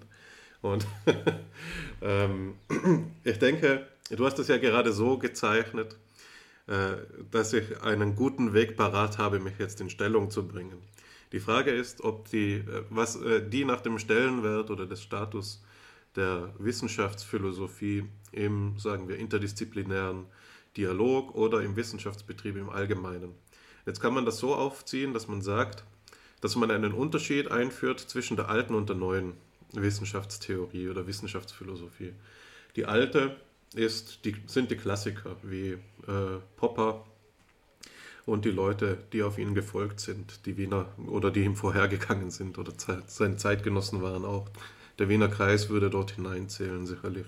Vielleicht noch Thomas Kuhn, das ist dann vielleicht schon die Schwelle zur neueren, aber die, das, die erste Seite sind die alten Wissenschaftsphilosophen, die das machen, was du jetzt auch anprangerst. Ja? Also eine Wissenschaftstheorie, die top-down verfährt, die quasi von einer philosophischen Warte aus normativ, so hast du das jetzt formuliert, ähm, oder preskriptiv könnte man vielleicht noch etwas genauer sagen, vorschreibt, was gute Wissenschaft ausmacht und wo schlechte Wissenschaft fehlgeht. Also die, kurz gesagt, ein philosophisches Verständnis von dem, was Wissenschaft ist, anbietet. Ja? Und insofern wäre sie äh, richtigerweise an der philosophischen Fakultät einzuordnen, insofern sie eben ähm, ein, eine grundlegende Beschäftigung mit dem darstellt, was die anderen Wissenschaften, die anderen Disziplinen treiben. Ja? Eines der Kerngeschäfte der Philosophie sozusagen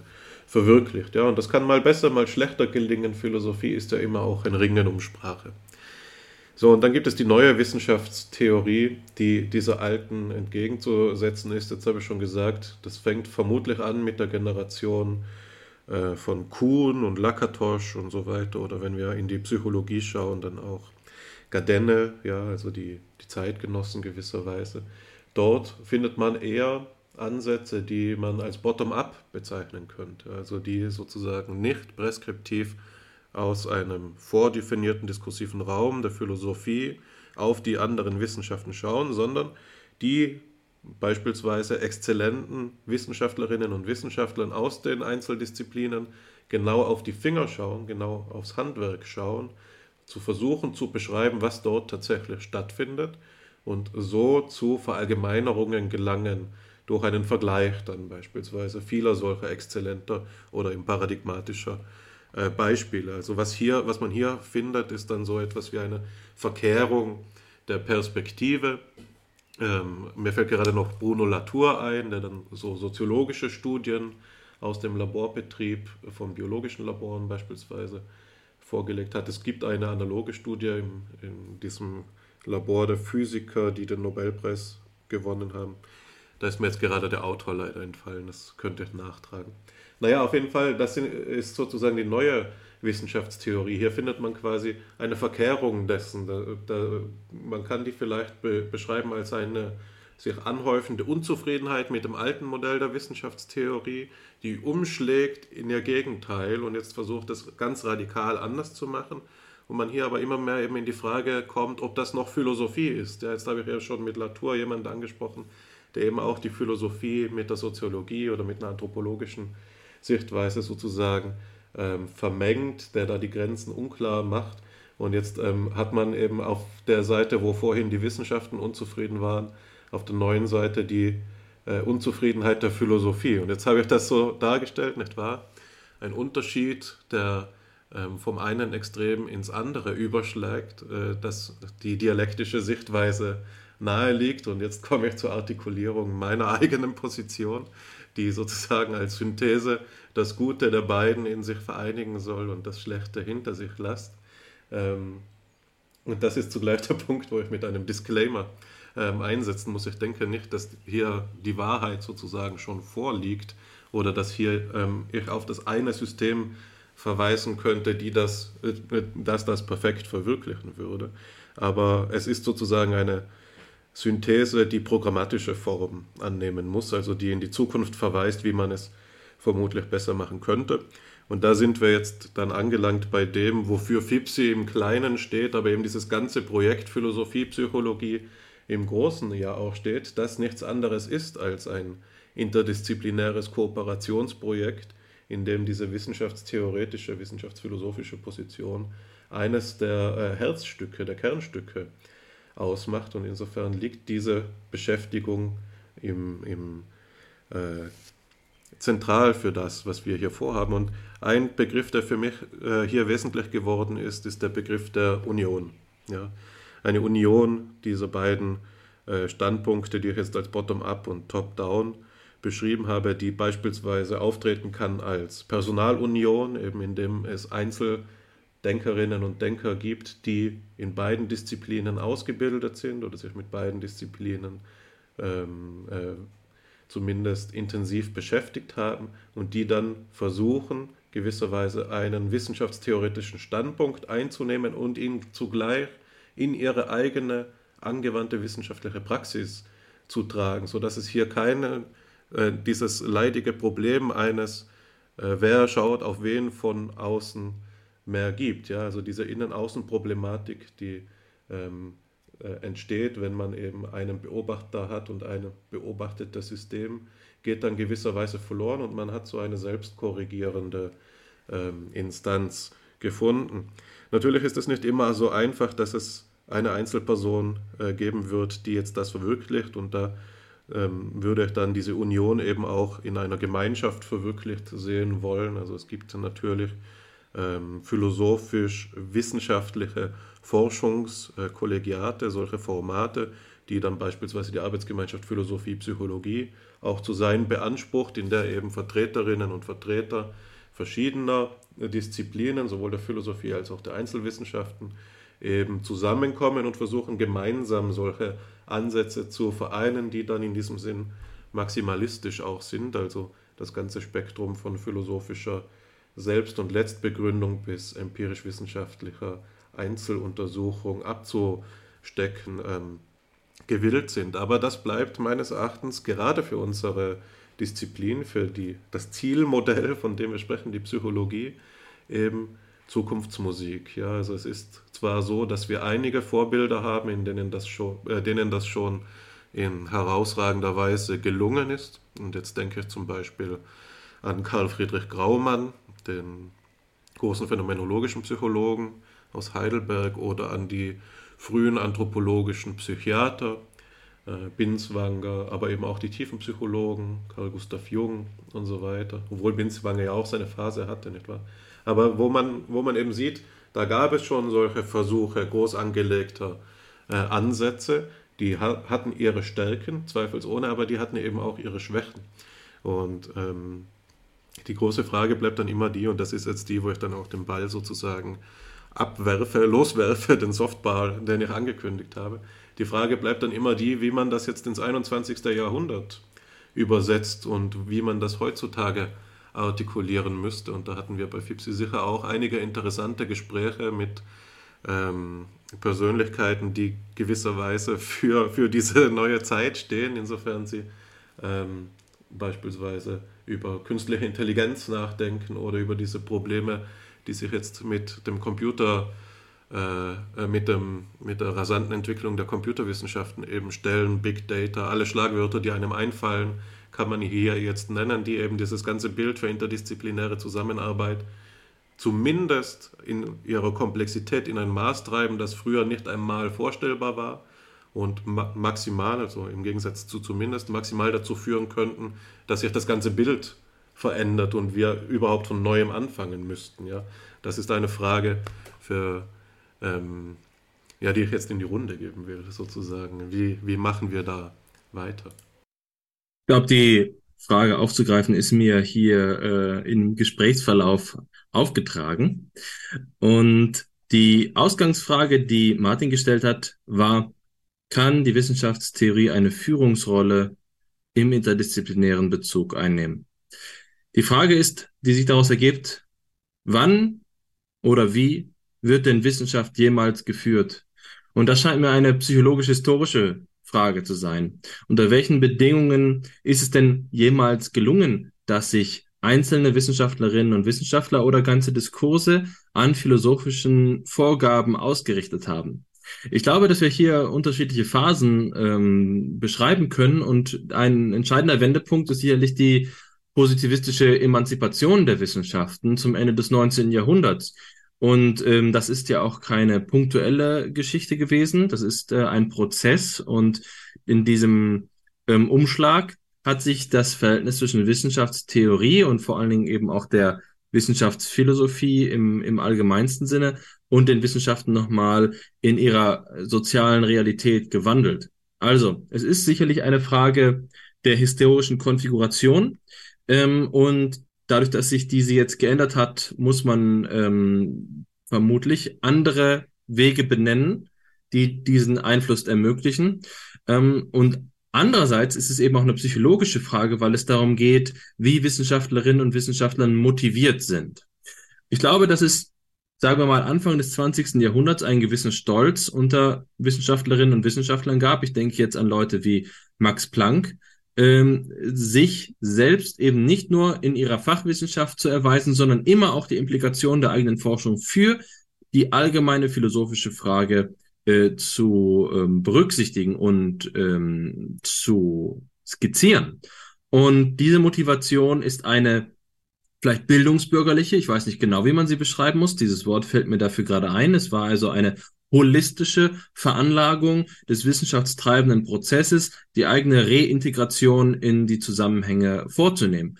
Und dann gibt es eine größere Ernüchterung, die ganz parallel läuft zu dieser positivistischen Emanzipation, bei der dann eben zum Beispiel die Krise der Metaphysik heraufbeschworen wird, teilweise äh, eben auch unter der Flagge des, äh, der Wissenschaftstheorie. Also die Bewegung, die von Kant und dem Kritizismus hinläuft zum Wiener Kreis, ist ja gerade diejenige einer Metaphysik-Skepsis, bei der letztlich auch ähm, ein wenig das Wasser abgegraben wird, äh, de, denjenigen Wissenschaftlerinnen und Wissenschaftlern, die auf die philosophische äh, ähm, Bedeutung ihrer eigenen Forschung besonnen sind. Deswegen handelt es sicherlich, sicherlich nicht nur um eine, Verzeihung, um eine Transformation der Wissenschaft, sondern auch eine Transformation der, ähm, des philosophischen Selbstverständnisses der Wissenschaften. Und die hat eine Veränderung der Motivationsstruktur ähm, zu, äh, zur Folge. Ich bin mir sehr sicher dabei zu behaupten, dass heutzutage weniger Forscherinnen und Forscher dazu motiviert sind, die philosophischen Implikationen ihrer eigenen, zum Beispiel empirischen Erkenntnisse mitzubedenken. Und deswegen ist die Wissenschaftsphilosophie und Theorie heutzutage womöglich auf einem denkbar schwachen Ausgangsstandpunkt. Und deswegen äh, ist sie allein historisch-psychologisch sicherlich nicht in der Führungsrolle. Das muss man vermutlich anerkennen.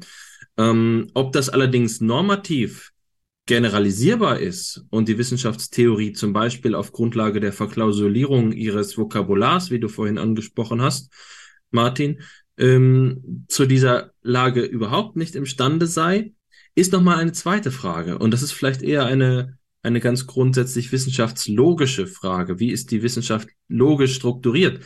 Und mein Standpunkt wäre hier, dass letztlich, letzten Endes, implizit jeder einzelne wissenschaftliche Beitrag, welcher Art auch immer, theoretisch, empirisch, selbst angewandt, also implizit, äh, unterschwellig, ohne ausgesprochen zu werden, wissenschaftstheoretische Position bezieht ähm, und Diskurse, Standpunkte perpetuiert, ganz in dem Sinne, wie das vermutlich auch von Holzkamp beschrieben würde.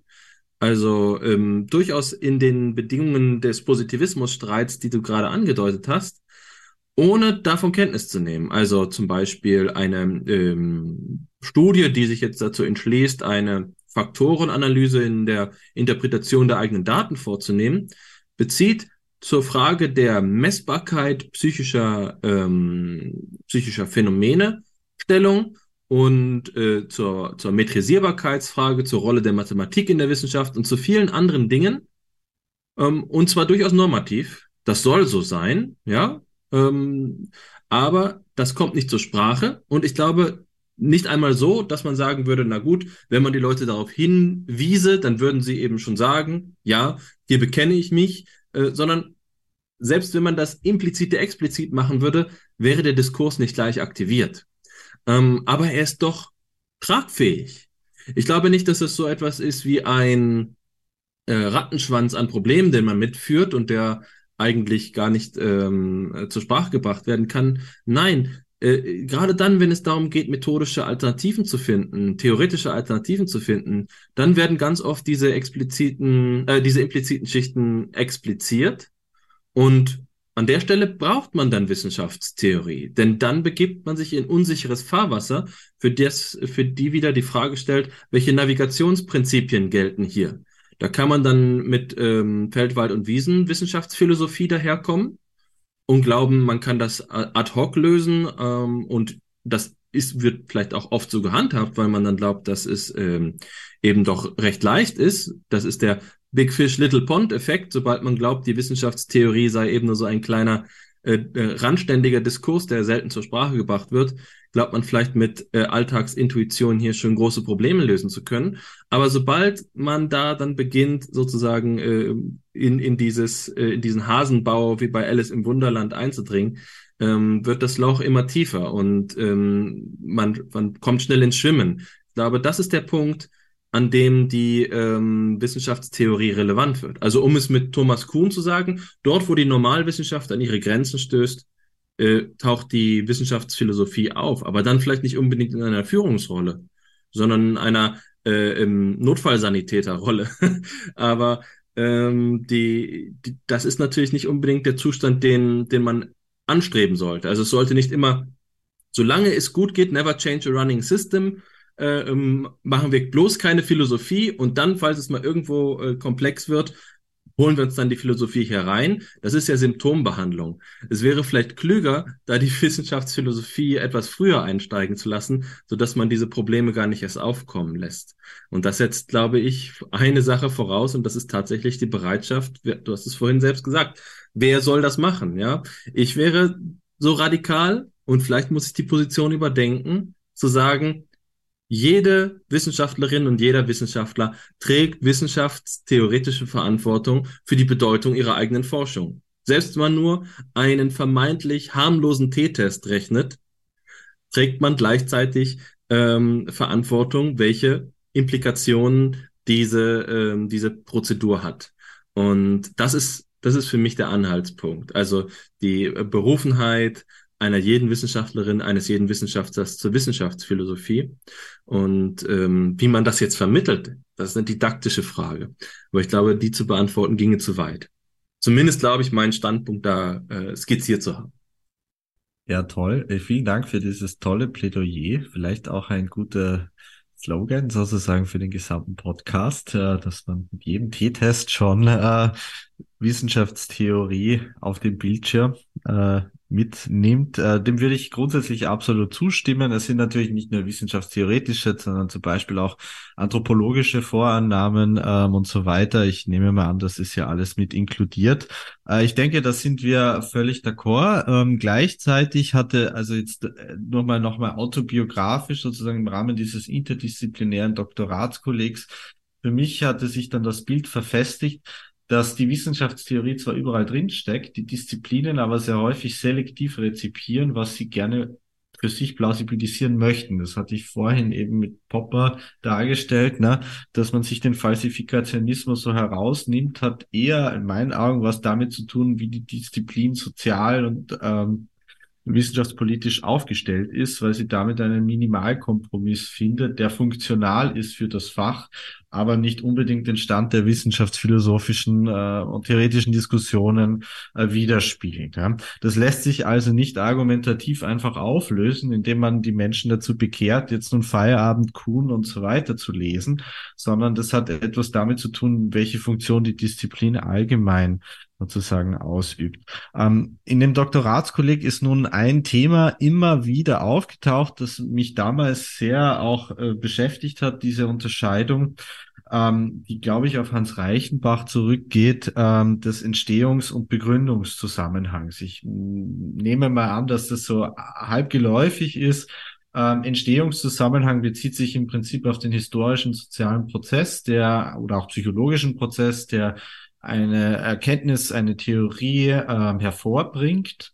Ähm, das könnte sozusagen der Mythos sein des Apfels, äh, der dem Newton auf den Kopf fällt.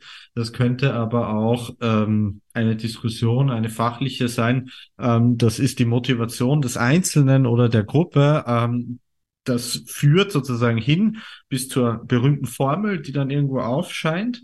Und auf der anderen Seite gibt es dann den Begründungszusammenhang, wie etwas logisch und empirisch zu verifizieren oder dann zu falsifizieren ist, welche rationalen Argumente und empirischen Befunde sich für ein bestimmtes Argument, eine Position finden lassen. Ähm, und interessanterweise habe ich nun innerhalb des Doktoratskollegs bemerkt, dass vor allem in der Wissenschaftsgeschichte zum größten Teil der, die erste Hälfte von Interesse ist. Wie kommt es dazu, dass eine bestimmte Theorie überhaupt formuliert wird ähm, oder eine bestimmte experimental, experimentelle Praxis überhaupt Einzug findet, während in der Wissenschaftsphilosophie und auch innerhalb der Disziplinen die zweite Hälfte eigentlich absolut absolute Priorität hat.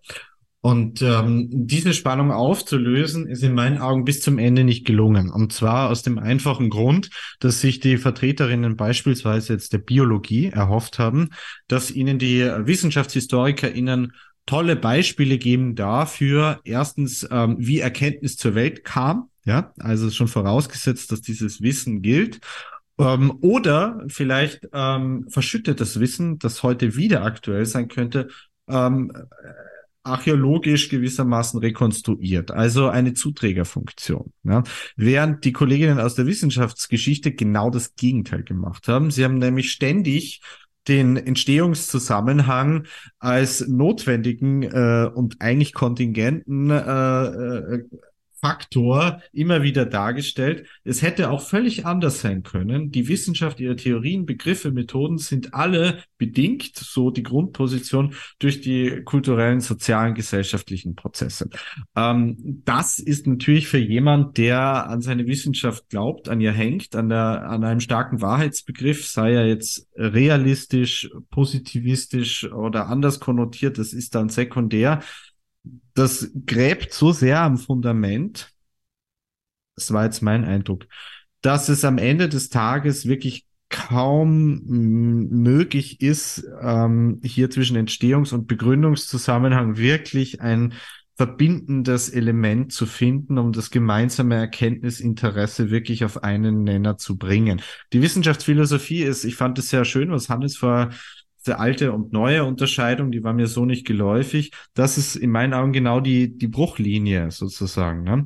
Ähm, für die alte Wissenschaftstheorie ist die Wissenschaftsgeschichte eigentlich immer nur Exemplifikation von guten oder schlechten ähm, äh, äh, Fallbeispielen. So ist es ja in meinen Augen auch bei Kuhn meistens. Ne?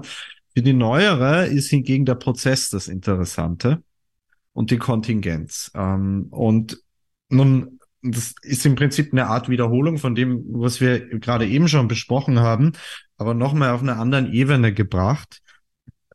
Was Hannes vorher jetzt gesagt hat, ne, wenn man sagt, man geht da induktiv vor und sammelt einfach Geschichten, Prozesse, Fallbeispiele, ist man da nicht eigentlich in der Wissenssoziologie, äh, Wissensgeschichte?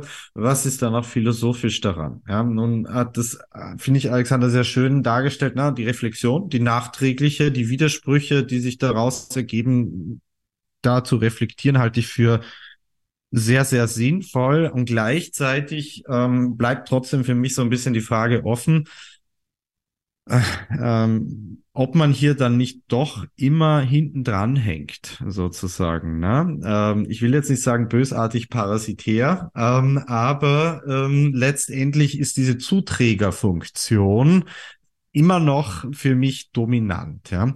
Und da muss ich gestehen, war mir die Wissenschaftsgeschichte, je frecher sie aufgetreten ist, irgendwie sympathischer aus, also sympathisch ist jetzt, Sympathie ist jetzt kein Argument, aber sie hat die, ihre Eigenständigkeit, auch ihrer Forschung, finde ich, stärker zu verteidigen vermocht als die Wissenschaftsphilosophie. Weil sie empirisches Material hat, das findet sich im Archiv, in der Oral History, in, in, in, in Texten, in, in Ton- und Bilddokumenten. Ähm, sie erarbeitet dadurch eigene, Fra eigene Fragestellungen ähm, und, und lässt sich sozusagen nicht so leicht vor den Karren spannen. Gleichzeitig aber bleibt sie noch im Dialog. Ja? Ähm, das kann man auf wahnsinnig vielen Ebenen durchspielen. Ich wollte aber, also die Frage, die Hannes vorher hat, wie machen wir weiter innerhalb der Wissenschaftsphilosophie und Wissenschaftsgeschichte? Ähm, die Antwort, die mir mit den Jahren dann naheliegend war, wenn ich in der Wissenschaft bleiben will, dann kann ich mich nicht nur auf die negative Kritik beschränken, sondern da muss ein positives Programm sozusagen irgendwo entwickelt werden, ähm, indem wir systematisch, kritisch, historisch rekonstruieren. Also die Methoden der Wissenschaftsgeschichte und der Geschichtswissenschaft versuchen zu integrieren innerhalb des Faches, um die Entwicklung psychologischer Theoriebildung und psychologischer Praktiken zu rekonstruieren. Das hat natürlich eine theoretische Logik, aber dann immer stärker auch ins Politische ging es dann mit rein. Da komme ich dann nachher noch dazu. Ähm, vielleicht kann man jetzt natürlich die Frage stellen, ist es die Kapitulation? Ja, da könnte man natürlich diesen Standpunkt vertreten, zu sagen, gut, dann sind wir nur mehr deskriptiv hören, also machen überhaupt keine normativen äh, Positionen mehr. Ähm, in, der, in meiner philosophischen Sozialisation wurde das sehr häufig als relativistisch und nihilistisch dann eigentlich zurückgewiesen, zu sagen, gut, wenn die Philosophie nicht mehr zu sagen vermag, was Wissenschaft ist, dann gibt sie sich sozusagen dem, dem der Willkür preis und das ist die Selbstaufgabe der Vernunft. Ja. Ähm, ich weiß nicht, würdet ihr dieser Aussage zustimmen? Ist das zu weit gefasst? Ähm, oder gibt es noch vielleicht einen dritten Ausweg? Ähm, ich finde mich wieder in der Lage, dass ich jetzt einfach mal das Wort ergreife. das gibt mir natürlich jetzt äh, zum wiederholten Male den Nachteil weniger, von weniger Bedenkzeit. Aber ähm, zumindest kann ich eine Wendung jetzt äh, wieder auflegen, die du gerade schon selbst verwendet hast, Martin, indem ich sage, dass mir das zumindest sympathisch ist. Ja, aber wie du ja auch richtig gesagt hast, ist diese Sympathie noch kein Argument. Und ich würde es vielleicht versuchen so aufzulösen, indem ich den Unterschied mache dazwischen, äh, was die, die Selbstaufgabe der Philosophie ist und was ähm, das möglich Leistbare ist. Also das sind ja zwei unterschiedliche Dinge. Nicht jede Aufgabe, die man sich setzt, ist so eine, die erreicht werden kann. Und bei Edmund Husserl findet man beispielsweise immer wieder in seinen Schriften diese Rede von der Selbstaufgabe oder diese Rede von der, der Idee der Philosophie selbst, die am Ideal einer apodiktischen Erkenntnis ausgerichtet sein muss. Ja, das ist das positive Erbe des Kartesianismus. Das ist das, äh, auch die Wende, die die Neuzeit uns äh, gebracht hat im Denken, die eben anders als man das bei anderen Denkern manchmal dargestellt findet, nicht nur äh, äh, eine Verfallsperiode in der Philosophie gewesen sein muss, in der eben ganz viele Weichenstellungen ähm, auch zeitgenössischer Probleme eben zum ersten Mal vorgenommen worden sind, sondern es kann eben auch aufgefasst werden als eine Periode mit ihrem eigenen originellen und unverkennbaren Mehrwert. Ja, das ist vermutlich eine Position, die man eher in der Philosophie als sonst wo in der Welt verteidigen muss, weil sonst wo in der Welt beginnt unser äh, Selbstverständnis für gewöhnlich mit der Aufklärung und der Neuzeit. Aber in der Philosophie ist das eben äh, nicht so. Und bei Husserl findet man ausgehend davon dieser Idee, dass die Philosophie eben hierauf eine Antwort geben können müsste. Ja? Also was ist die Wissenschaft? Wohin sollten wir uns wenden, wenn nicht an die Philosophie? Und die Wissenschaftlerinnen und Wissenschaftler, die versuchen, Stellung zu beziehen zu dieser Frage, sind zugleich auf philosophischem Terrain. Also hier finden wir zu, zum einen die äh, Zielrichtung philosophischen Nachdenkens, es muss hierauf äh, reflektiert werden, und zum anderen die Unhintergehbarkeit dieser philosophischen Reflexion. Jeder, der sich damit beschäftigt, jede, die sich damit beschäftigt, ist zugleich Philosophin oder Philosoph. Das ist das eine. Das andere ist jetzt eben die zweite Seite des Unterschiedes, den ich angesprochen habe, indem wir, und da denke ich jetzt gerade an ähm, äh, Ideen, die sich schon vor dem Poststrukturalismus finden, aber die in dieser Strömung insbesondere ausgearbeitet worden sind. Da denke ich an äh, äh, gedankliche Bilder, Philosopheme wie die des Unwesens oder des äh, schlussendlich nicht Erkennbaren, des Geheimnisvollen, nicht wahr? Also dieses Spiel der Zeichen, so wird das manchmal in der äh, Postmoderne dann versucht aufzulösen.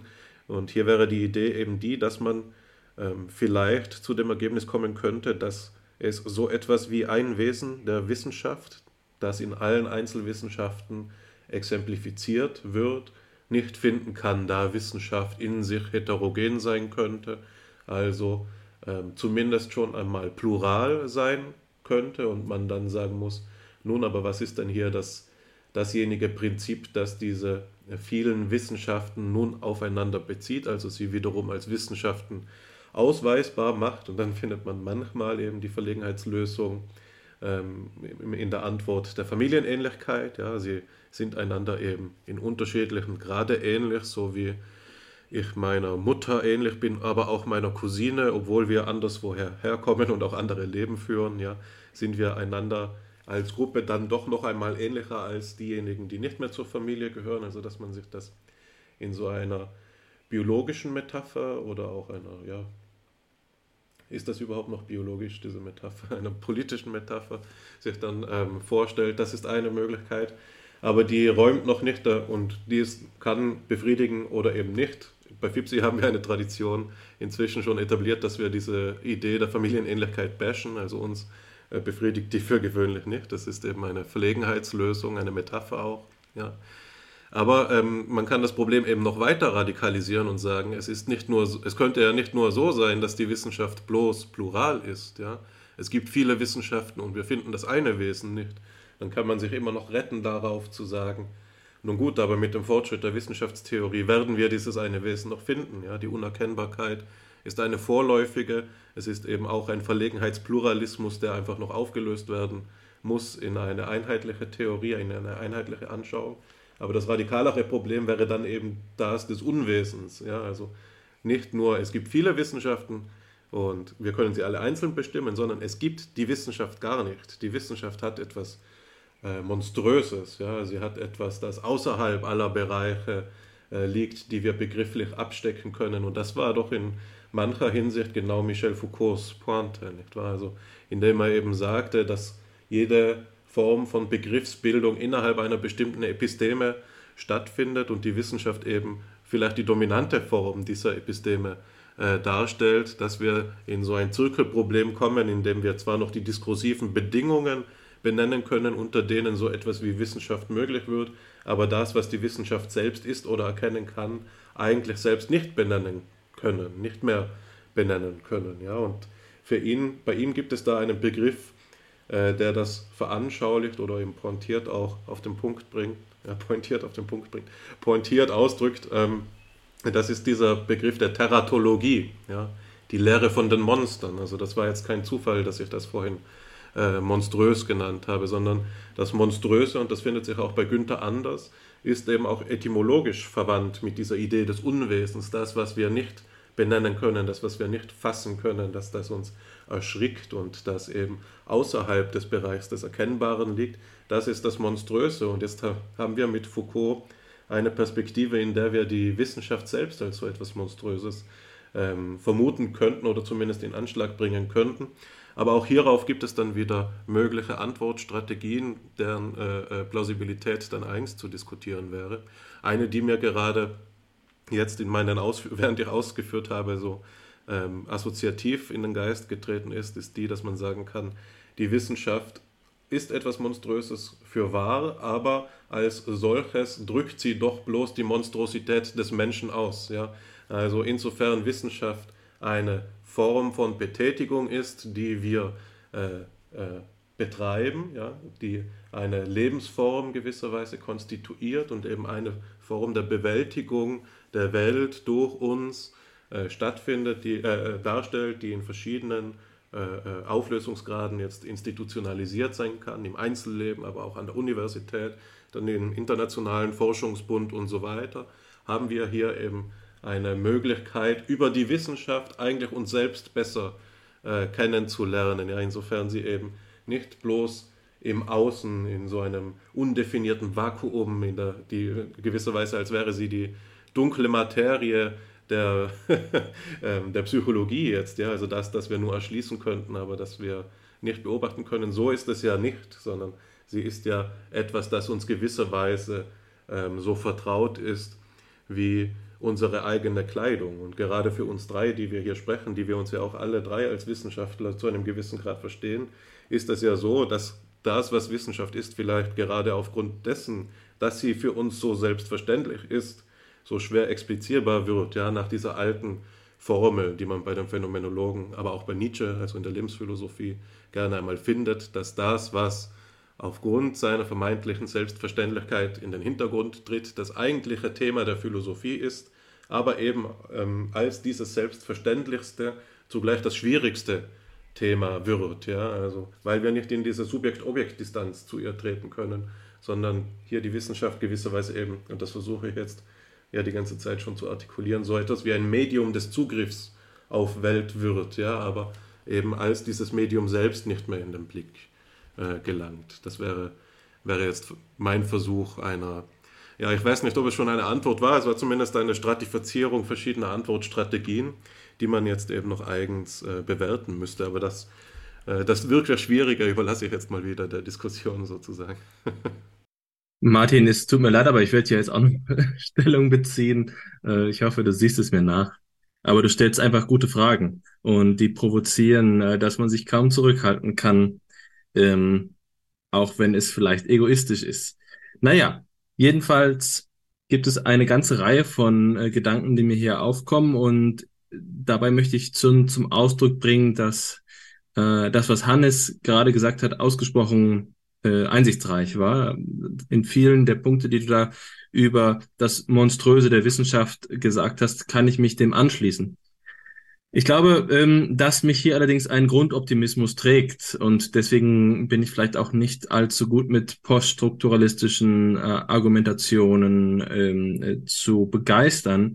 Und das ist so etwas wie die Urphänomenalität des Wissens. Der Umstand, dass wir überhaupt etwas wissen können, veranlasst zur Hoffnung, dass Wissenschaft möglich ist. Das kann man vielleicht einen naiven ähm, Rationalitätsglauben nennen oder so etwas wie ein, ein stehendes Wort zwischen Hannes und mir, ein, ein äh, Kuriosum, das ist der Logomorphismus, also der Glaube, dass die Geschehnisse, die sich ereignen, letztlich doch ein, ein Gefüge, eine Ordnung haben, dass es eine Struktur gibt, in die sie passen. Und in dem Moment, in dem man diesen kleinen Finger, sozusagen diesen, äh, diesen Finger der, des Weltzugriffs gestattet, dass Welt Ordnung zulässt, ist, denke ich, auch ähm, der Platz der Wissenschaft also zu finden. Ähm, ich begreife unmittelbar, dass man äh, sozusagen, wenn man jetzt hier einen romantischen Phil äh, Philosophen an den, äh, oder eine Philosophin mit an, an den Tisch säße, dass ich unmittelbar Widerspruch auf den Plan rufen könnte, weil man durchaus eben auch noch auf den Gründen der Irrationalität Wissenschaft betreiben kann. Und äh, gerade die Lebensphilosophie, die du gerade angesprochen hast, Hannes, also wenn wir an Dilthey denken, hier die Unergründlichkeit des Lebens, um die dann eben dennoch Wissenschaft ermöglicht, ist sicherlich ein Gegenargument. Aber ich denke nicht, dass das, ähm, dass das durchhaltbar ist. Also äh, im Sinne des pyrrhonischen Selbsteinschlusses bleibt doch am Ende die Behauptung der positiven Einsichtsfähigkeit übrig. Und die Themen, die du dabei angesprochen hast, ähm, einerseits Be äh, den Begründungszusammenhang und den Entdeckungszusammenhang und andererseits das Verhältnis von Wissenschaftstheorie zur Wissenschaftsgeschichte halte ich für ausgesprochen glücklich gewählt. Auch mich hat diese äh, Reichenbachsche Differenzierung fasziniert und ich glaube, dass sie innerhalb der Geschichte des kritischen Rationalismus eine erhebliche Rolle spielt, weil Popper, der späte Popper, wieder an ihre Grenzen gestoßen ist. Ich sehe es genauso wie du aus meinen Beobachtungen über diese Bewegung ergibt sich, dass der Begründungszusammenhang für die Wissenschaftstheoretikerinnen und Theoretiker oftmals vorne ansteht und der Entdeckungszusammenhang als etwas, das sich nicht nach den gleichen logischen ähm, Entstehungsgesetzen, besser gesagt Geltungsgesetzen, sollte ich vielleicht sagen, äh, geordnet ist, ähm, anführen lässt. Das hat vielleicht auch damit zu tun, dass dieses Begriffspaar zurückzuführen ist auf die alte kantianische Dualität von Geltung und Genese und dass also ähm, die der Entstehungszusammenhang immer auch äh, also die den Realgrund und nicht den Idealgrund meint. Also man bewegt sich gewisserweise und das die Begrifflichkeit entlehne ich jetzt von Hannes in in, in die Unreinheit äh, in in das Schmutzige des Empirischen, wenn man über die Entstehung oder die die Geschichte spricht, während der logische ähm, Positivismus und der kritische Rationalismus sich gerade in diesen ähm, ja, ephemeren Bahnen der reinen Geltung bewegen will, dass die Logik als ähm, unerschütterlichen Hintergrund oder Untergrund der eigenen Argumentation veranschlagt. Aber der späte Popper kommt in seiner Diskussion, zum Beispiel in dieser eher autobiografischen Darstellung Unending Quest, auf den Gedanken, dass der Kernbegriff der Wissenschaft derjenige des Problems sei. Und seine Losung ist, alles Leben ist Problemlösen. All life is problem solving. Und dabei geht es letztlich ontologisch gesprochen um die äh, Idee seiner drei Welten oder drei Reiche. Das ist ja auch ein phrägischer Gedanke. Aber dass die ähm, ähm, Beziehungen, die wir erkennen, die wir wissenschaftlich erschließen, in einem Raum jenseits der bloßen Subjektivität oder Objektivität einen vermittelten dritten Raum äh, angelegt sind. Und das Beispiel, was er gibt, ist, wie was, was passiert, wenn ich ein, ähm, also ein Vogelhaus im Garten installiere und in einem Frühling kommt ein äh, paar Meisen und sie scheitern daran und zwei Jahre später kommt vielleicht äh, ein, äh, ein Rabe vorbei. Also mir fehlen gerade die, die Vogel, die Vögel, die man eher in einem, in einem Vogelhaus finden lässt. Naja, also so oder so. Die Konstellation des Vogelhauses ist ein Problem, das man nicht in der materiellen Welt verordnet, verortet, sondern es ist, auch wenn die Vögel abwesend sind und wenn es vielleicht für ein Jahr herrenlos ist, dieses Vogelhaus, sind objektiv angelegte Probleme. Und das ist zumindest der Begriff, mit dem Popper das Ganze wieder zu versöhnen versucht. Und nach meiner Analyse scheitert er damit. Ich glaube, dass Popper das Problem der Vermittlung der beiden Kontexte mit ins Grab genommen hat. Und deswegen ähm, sollten wir tatsächlich weiter darüber nachdenken. Das ist ein virulentes äh, und drängendes Problem, ein drängender ähm, thematischer Schwerpunkt der Wissenschaftsphilosophie, die Vermittlung dieser beiden Kontexte. Ich selbst bin davon überzeugt, dass hier die Phänomenologie ein äh, Mitspracherecht haben sollte und vielleicht ein paar Lösungsangebote im Petto hat, aber das klammere ich jetzt erstmal aus. Deswegen will ich noch zur zweiten ähm, äh, Frage sprechen, und zwar dem Verhältnis zwischen Wissenschaftsphilosophie und Wissenschaftsgeschichte. Und da möchte ich zwei Zitate, die ich frecherweise zwischendurch rausgesucht habe, kurz einbringen. Es sind nur, äh, nur Sätze, äh, jeweils ein Satz. Und der erste ist von Karl Friedrich Graumann, von einem Vortrag, den wir hier auch schon einmal bei FIPSI besprochen haben, aber das, das, der Satz ist zu schön. Ja, von einem, einem Vortrag, den er gehalten hat auf einer DGPS-Konferenz. Und da sagt er, ich lese es langsam vor, dem Mangel an Theoriegeleitetheit der Geschichtskonstruktion entspricht ein Mangel an Historizität der Theoriekonstruktion. Und den lege ich im Kontext unseres Gesprächs so aus, dass man die beiden eigentlich nicht scheiden kann. Wissenschaftsgeschichte ist auf Wissenschaftstheorie angewiesen, sonst würden wir die Konflikte, die in der Geschichte sich artikulieren, nicht verstehen und die Wissenschaftstheorie ist auf die Wissenschaftsgeschichte äh, angewiesen nicht nur, um sich Beispiele herbeizuholen, sondern weil der Geschichtlichkeit selbst, der Historizität, die jetzt hier Graumann anführt, selbst ein wesentliches Moment der Wissenschaft, äh, ist selbst ein wesentlicher Moment der Wissenschaft ist. Die Historizität ist nicht einfach nur die zeitliche Abfolge von Kontingenzen, sondern ähm, das muss man nicht hegelianisch denken, das wäre vielleicht zu radikal, aber hier gibt es so einige Möglichkeiten, um darüber zu sprechen, dass Theoriekonstruktion wesentlich auf geschichtliche Beziehungen und natürlich auch auf soziale Verflechtungen angewiesen ist. Und das zweite Zitat findet sich sinngemäß bei Lakatosch, aber wortwörtlich habe ich es bei Joseph Kokelmans gefunden, einem amerikanischen Wissenschaftstheoretiker. Und das ist auf Englisch. Und er sagt, in Anlehnung an Kant, an einen berühmten Satz von Kant, in ein, eine Variation darauf, da sagt er, Philosophy of science without the history of science is empty and the history of science without philosophy of science is blind. Wichtig ist, dass ähm, diese äh, Aussage bei Kant nicht symmetrisch ist. Also Anschauungen sind ohne Begriffe eben ähm, blind und ähm, Begriffe ohne Anschauung sind leer. Das ist ein asymmetrisches Verhältnis. Die, ähm, die Philosophie der Wissenschaft macht ähm, die äh, Geschichte der Wissenschaft sehend und die äh, Geschichte der Wissenschaft macht die Philosophie der Wissenschaft oder äh, sie füllt die, die äh, Philosophie der Wissenschaft. Äh, ein gegenseitiges Abhängigkeitsverhältnis, weswegen ich ähm, der festen Überzeugung bin, dass wir ähm, die Psychologiegeschichte immer mit Rückgriff auf Wissenschaftstheorie äh, erforschen sollten. Und gleichermaßen zu unserer Frage, die uns jetzt hauptsächlich bewegt hat, glaube ich, dass wenn wir die wissenschaftstheoretische Führungsfunktion ähm, er erkennen sollten, dass wir darin ein Haupt, eine Hauptaufgabe auch begreifen müssen, dass die Wissenschaftstheorie die Theorien und äh, Methoden, die heutzutage verwendet werden, kontextualisieren muss, ihre historische Genese nachzeichnen muss und damit die Relativität dieser Position artikuliert. Aber genau in diesem Sinne hast du ja gerade selbst argumentiert, Martin, und ich glaube, dass wir da nur übereinkommen. Würde mich an dieser Stelle überraschen, wenn, wenn du das anders siehst. Ja, ganz herzlichen Dank. Äh, ich fühle mich total zurückgeworfen in meine Zeit des Doktoratskollegs, als wir genau über diese Verhältnisdebatten sehr viel Zeit äh, verbracht haben zu diskutieren.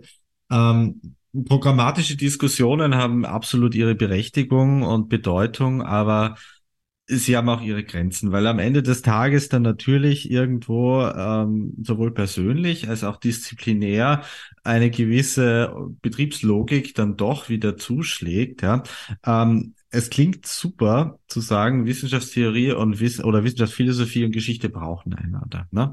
Aber at the end of the day muss man sich persönlich entscheiden, wo man hingehört, beziehungsweise wo man seine Lorbeeren ernten will. Ja? Das klingt jetzt erstmal nach einem pragmatischen Argument und interessiert sozusagen die Wissenschaftstheorie weniger, hat aber sehr äh, starke Konsequenzen dahingehend, wohin man sich persönlich positioniert, an welches Publikum man sich wendet, welche Sprache man benutzt, in welchen Journals man publiziert, in welchen Büchern man dabei ist, für welche Stellen man sich bewirbt und so weiter und so fort. Es geht hier weniger um richtig und falsch, als darum, dass was wir jetzt zu dritt hier besprochen haben, am Ende des Tages dann eine Entscheidung oder Positionierung erzwingt, wenn man im Wissenschaftsfeld bleiben will. Ähm, du hast Alexander jetzt erwähnt, na, es gibt ähm, sozusagen eine phänomenologische Antwortmöglichkeit sozusagen darauf. Ähm, mein eigener Werdegang, jetzt ist doch mal zum letzten Kapitel äh, der Geschichte zu kommen, war dann tatsächlich der Versuch, Psychologie und Geschichte auch empirisch zu verbinden, indem wir mit ähm, wissenschaftshistorischen Methoden ähm, erstmal über die Zeit der Psychologie im Nationalsozialismus in Österreich, der sogenannten Ostmark, ähm, und an der Sigmund Freud Universität dann eben geschafft haben, auch äh, Forschungsgelder einzuwerben, was unglaubliche Freiheit auch bedeutet für den Zeitraum des Projekts, weil man dann, äh, es ist zwar eine Hürde, die man zu überwinden erstmal sich anstrengen muss, aber dann wirklich viele Ressourcen auch hat, um sich intensiv länger mit einem gewissen Zeitabschnitt auseinanderzusetzen. In diesem Fall ging es dann tatsächlich um die Frage, wie ist es möglich, dass äh, die Psychologie in so kurzer Zeit sich im deutschsprachigen Raum so stark politisiert hat, beziehungsweise eine Affinität zu rassenideologischen ähm, Grundaxiomen auch ganz offen proklamiert wurde. Ähm, das hängt auch mit dem Positivismusstreit zusammen, über den wir vorhin kurz schon mal gesprochen haben. Lange Zeit ist diese Phase erstmal überhaupt nicht thematisiert worden in der Psychologie. Was war eigentlich während der NS-Zeit? Und dann ab den 80er Jahren wurde diese Debatte sehr stark eben äh, ja von Ulfried Geuter und anderen in die äh, Richtung getragen, dass man sich gefragt hat, wie war es möglich, dass unsere Wissenschaft eigentlich praktisch keine Bollwerke hatte gegen ihre äh, Dienstbarkeit in einem äh, totalitären System. Ähm, das äh, in meinen Augen gehört in das Fach hineingetragen. Da sprechen wir, könnte man sagen, über das Fach. Ähm, das ist eine offene Diskussion, die führen wir sozusagen aus wissenschaftsgeschichtlicher Sicht parallel wie die Wissenschaftsphilosophen, ähm, indem wir dann sagen, na, diese Reflexion sollte innerhalb des Faches auch stattfinden ähm, und nicht nur innerhalb der Wissenschaftsgeschichte. Da gibt es sozusagen ein paralleles Problem. Es gibt eine professionalisierte Wissenschaftsphilosophie und es gibt eine professionalisierte Wissenschaftsgeschichte. Ähm, die Fachgeschichte hat aber, und da komme ich jetzt zum letzten Punkt, der mir wirklich ein großes Anliegen ist, die hat ein didaktisches und ein wissenschaftsethisches Moment. Ja. Ähm, wenn man über die NS-Zeit spricht mit Psychologiestudierenden, das mache ich jetzt schon seit einigen Jahren, dann hat man natürlich erstmal einen Empörungsdiskurs, der wichtig ist, um sich zu distanzieren davon und absolut notwendig. Aber in einem nächsten Schritt geht es darum, auch genau herauszufinden, ähm, welche Entscheidungen hatten Subjekte oder wo, wo gab es sozusagen auch Alternativen? Und wie stark ist die äh, Theorie und Praxis affiziert von äh, politischen, ideologischen Elementen, die in diesem Fall sich als im wörtlichen Sinne tödlich herausgestellt haben. Ähm, wir wissen, dass es viele FachvertreterInnen gab, die gelitten haben, die verfolgt wurden, die ermordet wurden. Die Psychologie war auch Opfer der NS-Zeit. Ähm, das äh, weniger als die Psychoanalyse, aber eben auch. Ähm, da kennt ihr sicher auch einige Beispiele. Aber es gab auch Menschen, die profitiert haben, beruflich, ähm, in vielerlei Hinsicht auch über die Zeit nach 1945 hinaus. Ähm, mir war es persönlich immer ein großes Anliegen, dass wir eben nicht nur über, sondern auch mit dem Fach sprechen. Das äh, geht sicher auch auf die Arbeiten von Gerhard Benetka zurück, der schon in den 80er, 90er Jahren sehr viel publiziert hat zu diesem Thema. Ähm, mir ist es wichtig, das weiterzutragen in die nächste Generation, dass man eben auch über diese Phase spricht und darüber nachdenkt, ähm, ist es unser Auftrag, auch hier ein Bewusstsein zu schaffen oder nicht? Das ist erstmal klingt das banal. Du sagst natürlich, äh, da müssen wir uns aus der Politik völlig heraushalten und so weiter. Der Vorwurf, äh, der ja aber in den 80er Jahren laut wurde, war genau das ist das Problem. Ja?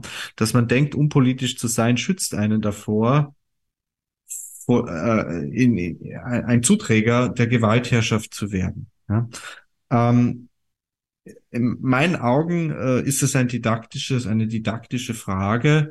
Wie geht man auf die Studierenden zu und schafft man irgendwie eine Diskussion zu, einen Diskussionsboden zu eröffnen?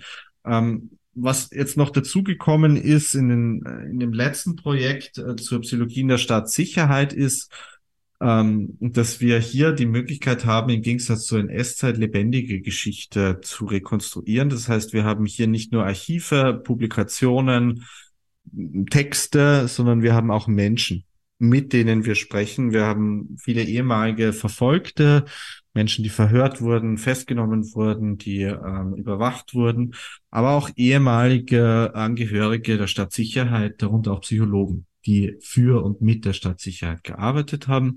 Ähm, und die Idee ist erstmal nicht mit diesem Zeigefinger ausgestreckt zu sagen, das waren jetzt die Bösen und ähm, dann entrüsten sich alle und sowas könnte nie passieren uns und wir gehen jetzt ähm, mit diesem guten Gefühl nach Hause, sondern versuchen genauer hinzuschauen, ähm, welche Funktion die Psychologie selbst innerhalb eines solchen Systems haben kann und ähm, wie man darüber nachdenkt, ähm, wie das Verhältnis von Wissenschaft und Macht ist. Ja.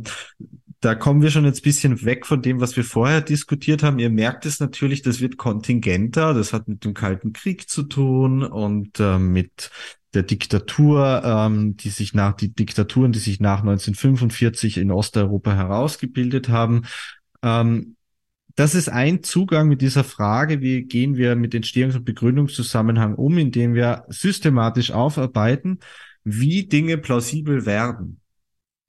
Da scheidet sich schon auf die Geister, dass ich denke, dass Plausibilität auch historisch äh, ein Produkt historischer Prozesse ist, dass es keine Möglichkeit gibt, Plausibilität sozusagen auf einer darüberstehenden Ebene einer eines universalen Vernunftprinzips irgendwie zuzuführen, um dann die Wahrheit festzustellen, eine ahistorische Evidenz. Das wäre sozusagen, ist ja auch selbst eine metaphysische Position oder, oder Annahme, das ist mir klar.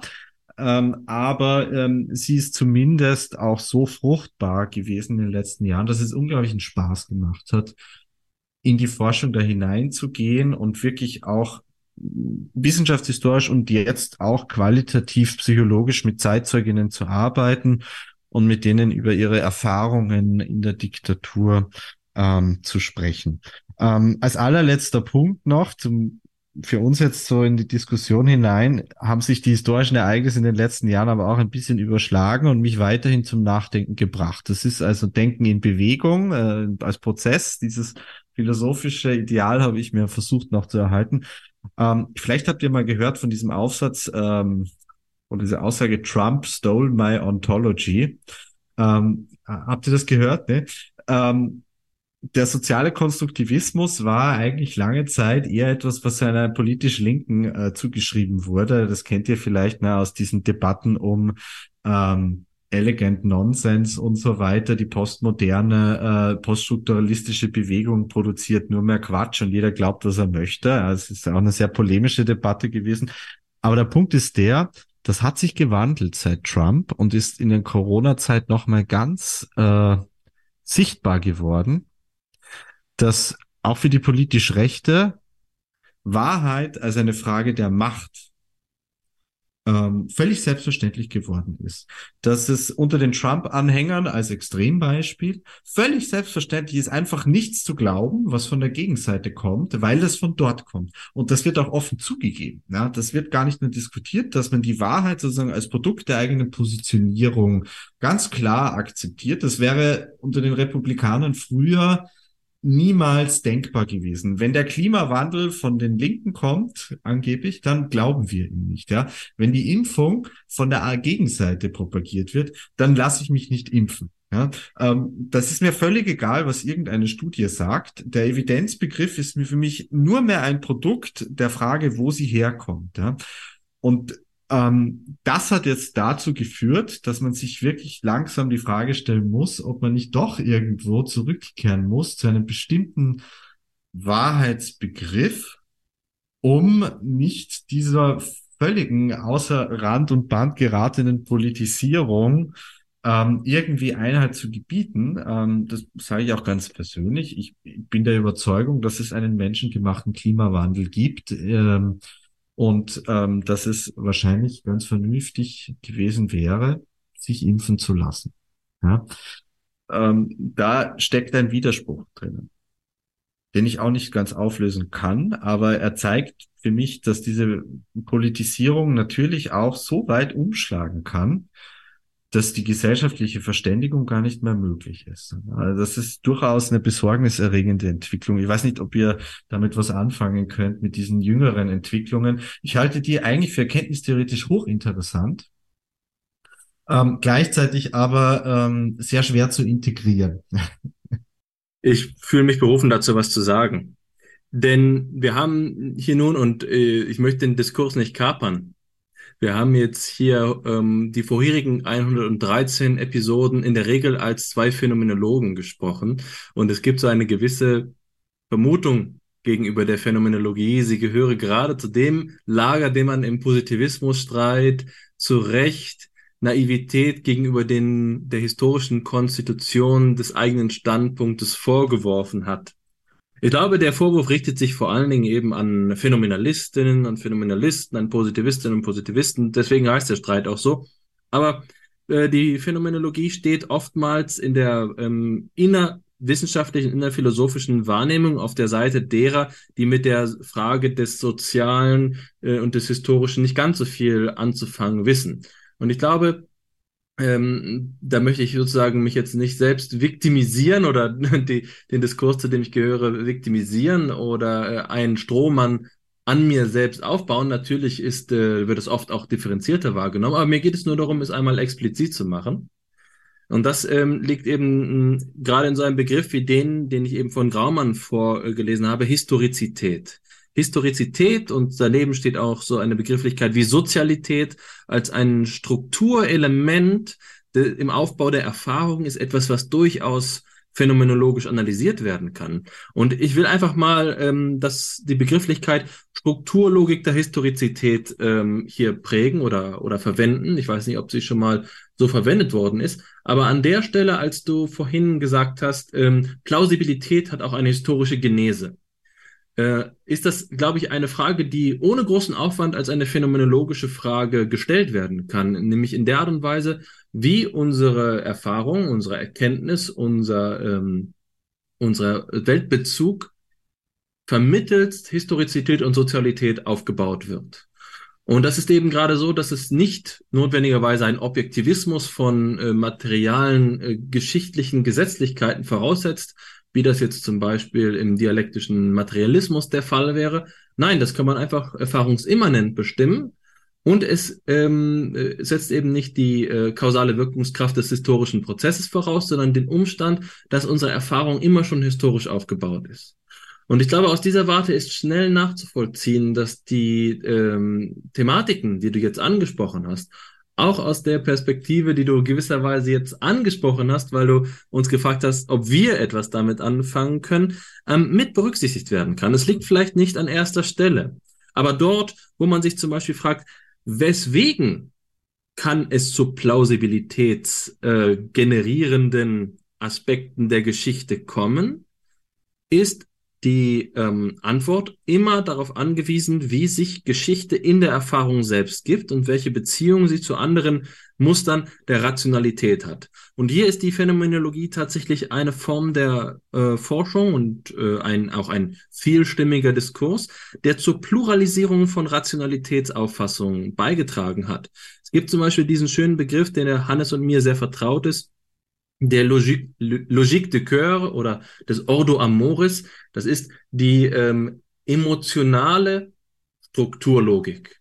Ja, also eine äh, Strukturlogik, die nicht immer intellektualistisch gefasst ist, sondern die zum Beispiel Wertbeziehungen integriert.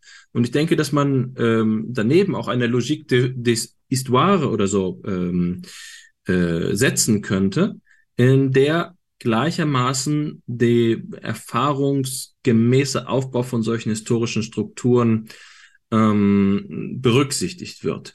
Und im Werk verschiedener Phänomenologinnen und Phänomenologen sind diese thematischen Bezüge zum Gegenstand gebracht worden. Beispielsweise bei Heidegger, der im Rückgriff auf, ähm, auf Dilthey und Diltheys Historismus, der ja auch gut kontextualisiert werden muss. Dilthey war nicht im selben Sinne ein Historist wie jetzt zum Beispiel Drobisch oder Trölsch, naja, wo auch schon Trölsch recht kritisch ist.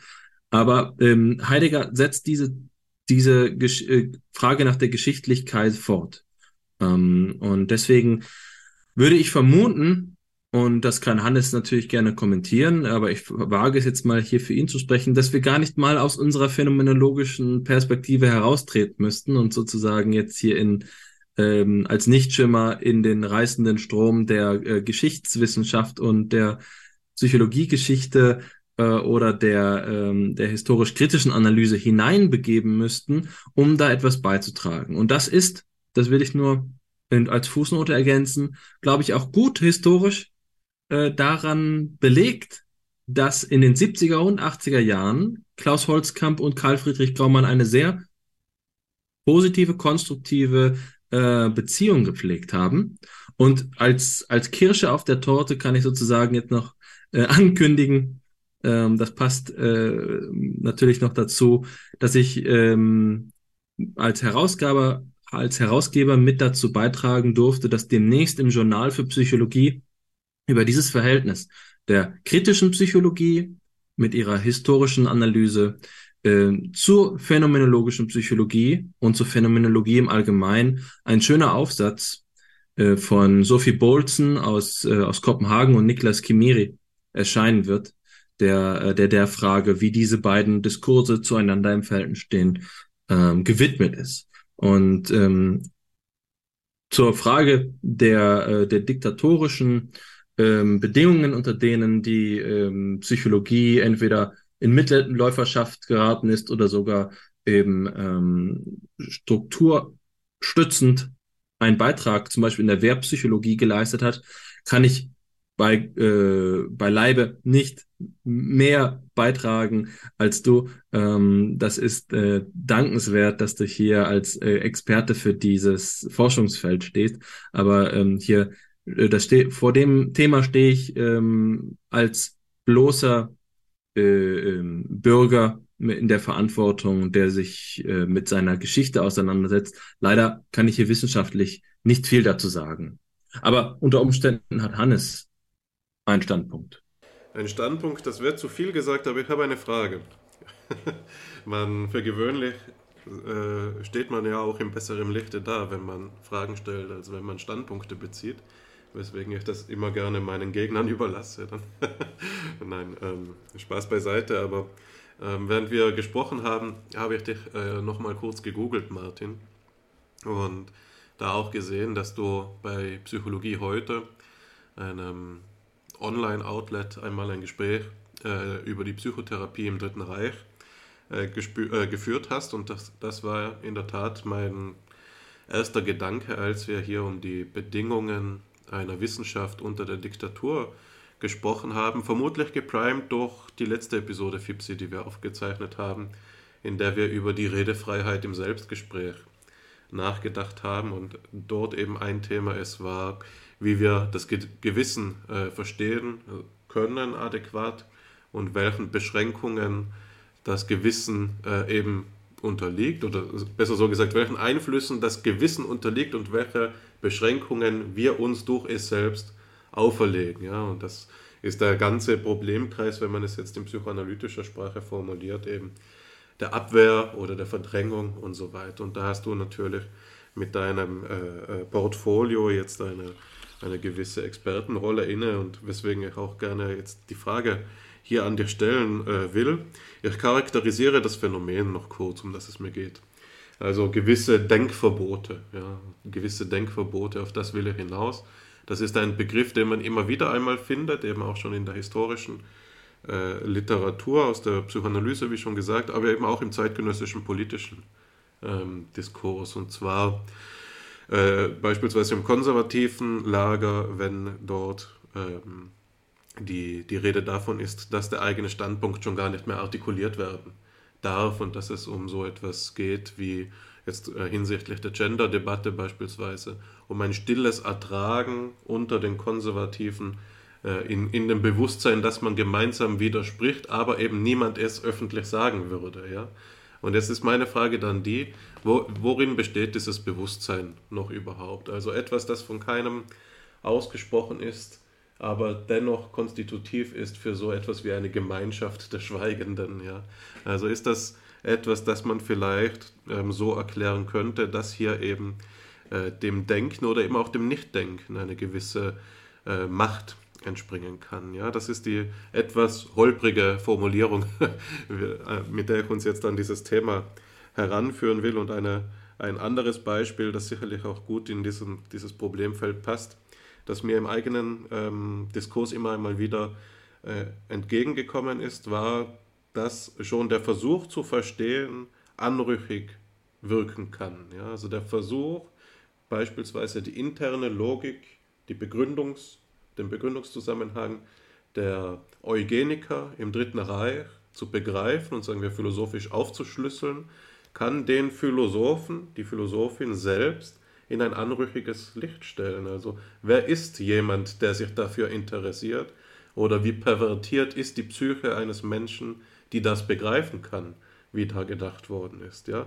Gerade so, als dürfte man das nicht denken, ja? als gäbe es da eben, und da bin ich jetzt auch bei äh, Alexanders Logique de l'Histoire, ähm, gerade so, als gäbe es hier ein historisches Erbe, das uns eben immer noch im Sinne dieser Verdrängungsdynamik belastet ja, und gewisse Bedeutungskonstitutionen bahnt und andere eben verhindert. Ja.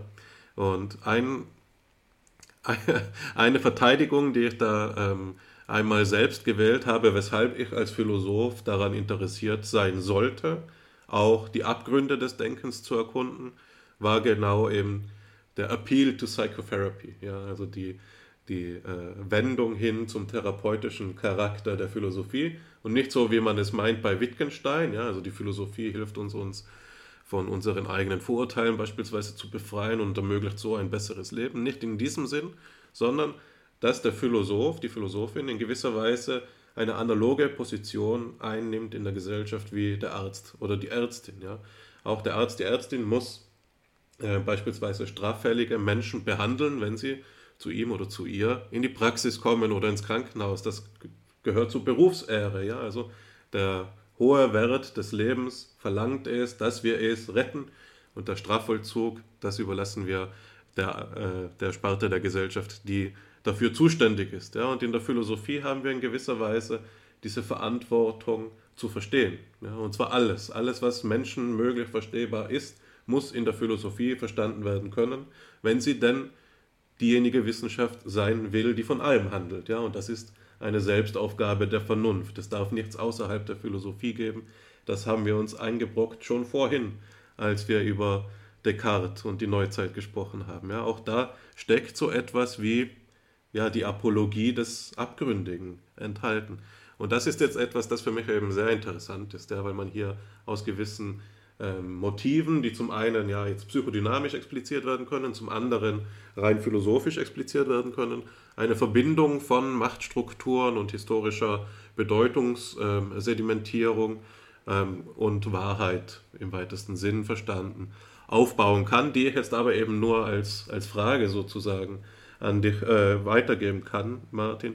Wie siehst du das denn? Also was macht das Denkverbot in diesem Verhältnis von Macht und Wahrheit? Also ist das etwas, das die beispielsweise die Macht der Vergangenheit über uns noch ausdrückt oder ist das auch ähm, vielleicht synchron, also gar nicht in der diachronen, sondern in der synchronen Betrachtung auch zu begreifen, eben als ein politisches Einflussnehmen fremder Mächte auf mein Denken, sodass ich mir selbst im Selbstgespräch gar nicht ähm, ganz vertraut bin, dass ich auch da nicht ganz bei mir bin, sondern dass da noch ähm, anonyme Mächte, wie das Erich Fromm einmal gesagt hat, eben mitsprechen. Äh, würdest du das so auffassen oder hast du da eine ganz andere Position, die ich jetzt noch gar nicht antizipiere? Ja, herzlichen Dank. Das sind sehr, sehr viele Einfälle und Gedanken, die ich in der Kürze wahrscheinlich nicht alle aufgreifen kann. Ich würde vielleicht jetzt auch zum gen Ende sozusagen unseres Gespräches hin und mal kurz ein paar Einfälle noch skizzieren. Ne? Der Philosoph sozusagen als Arzt der Gesellschaft gefällt mir gut die Idee. Aber das Schöne an der Philosophie ist, dass er immer ihre eigenen Widersprüche mit enthält. Diogenes in der Tonne zeigt der Gesellschaft seinen Mittelfinger und ähm, hat er braucht und will sie nicht und ist sich selbst genügsam ähm, und ähm, würde, so wäre jetzt meine These zumindest auch als Philosoph natürlich absolut äh, zählen. Ähm, aber jetzt nochmal zurück zum anderen Thema, das ähm, vielleicht zum Abschluss nochmal vielleicht auch meine Kernanliegen mitnimmt. Äh, was ist Aufarbeitung und welche Rolle hat sie innerhalb ähm, des Faches? Es geht mir tatsächlich darum, ein historisches Bewusstsein, zumindest rudimentär im Unterricht den, äh, der nächsten Generation den, von Psychologinnen und Psychologen mitzugeben. Das ist zumindest die Hoffnung oder das Phantasma, dass man durch die Auseinandersetzung der fachlichen Vergangenheit, der auch der Verwicklungen der Psychologie, der Psychotherapie äh, in diktatorischen Systemen ähm, lernt, zu verstehen, dass es Konsequenzen hat, wie man sich positioniert, dass es in der Regel kein Außerhalb gibt dieser Systeme, dass man sich nicht zurückziehen kann auf diese methodische Binnenmoral, saubere Wissenschaft äh, durchzuführen und damit hätte man sozusagen alles erledigt ähm, äh, und, und sich ähm, sozusagen reingewaschen, sondern ähm, dass man ein gewisses Bewusstsein für die gesellschaftliche Verantwortung entwickelt, die auch äh, das auch, auch jenseits des Elfenbeinturms der Universität dann ähm, schlagend wird, ja, dass das Folgen hat ähm, und dass man sich diesem Element sozusagen nicht entziehen kann. Das mag ein Phantasma sein und ähm, man sollte sich da nicht die Illusion hingeben, dass wenn man da ein bisschen was darüber lernt, man automatisch eine moralisch einwandfreiere Wissenschaft wird betreiben können, aber zumindest ähm, sollte der Ansatz oder der Keim dafür ähm, aufbereitet werden. Ähm, Zumindest im jetzigen Kontext ist es möglich, ja, das zu tun. Ähm, in, in, in meiner Unterrichtstätigkeit, in der Publikationstätigkeit innerhalb des Faches sich weiterhin zu bewegen ähm, und dort ähm, dann vielleicht auch ähm, eine Sensibilität, sage ich jetzt mal, zu entwickeln. Ähm, wenn man zum Beispiel PatientInnen behandelt, psychotherapeutisch, ähm, in Kriegszeiten, ähm, dann hat gibt es natürlich auch Interessen, ähm, die Menschen wieder arbeits- und fronttauglich zu machen. Ja, das ist eine ganz einfache Tatsache. Ähm, nun ist die Frage, ist das sozusagen der Zweck der äh, psychologischen Behandlung, damit auch einen Beitrag zur Stabilisierung eines Systems zu leisten? Das ist eine sehr, sehr große Frage, die wir jetzt in dieser Kürze natürlich nicht ausdiskutieren können, aber soll zumindest darauf hinweisen, in welche ähm, Richtungen man sich damit bewegt.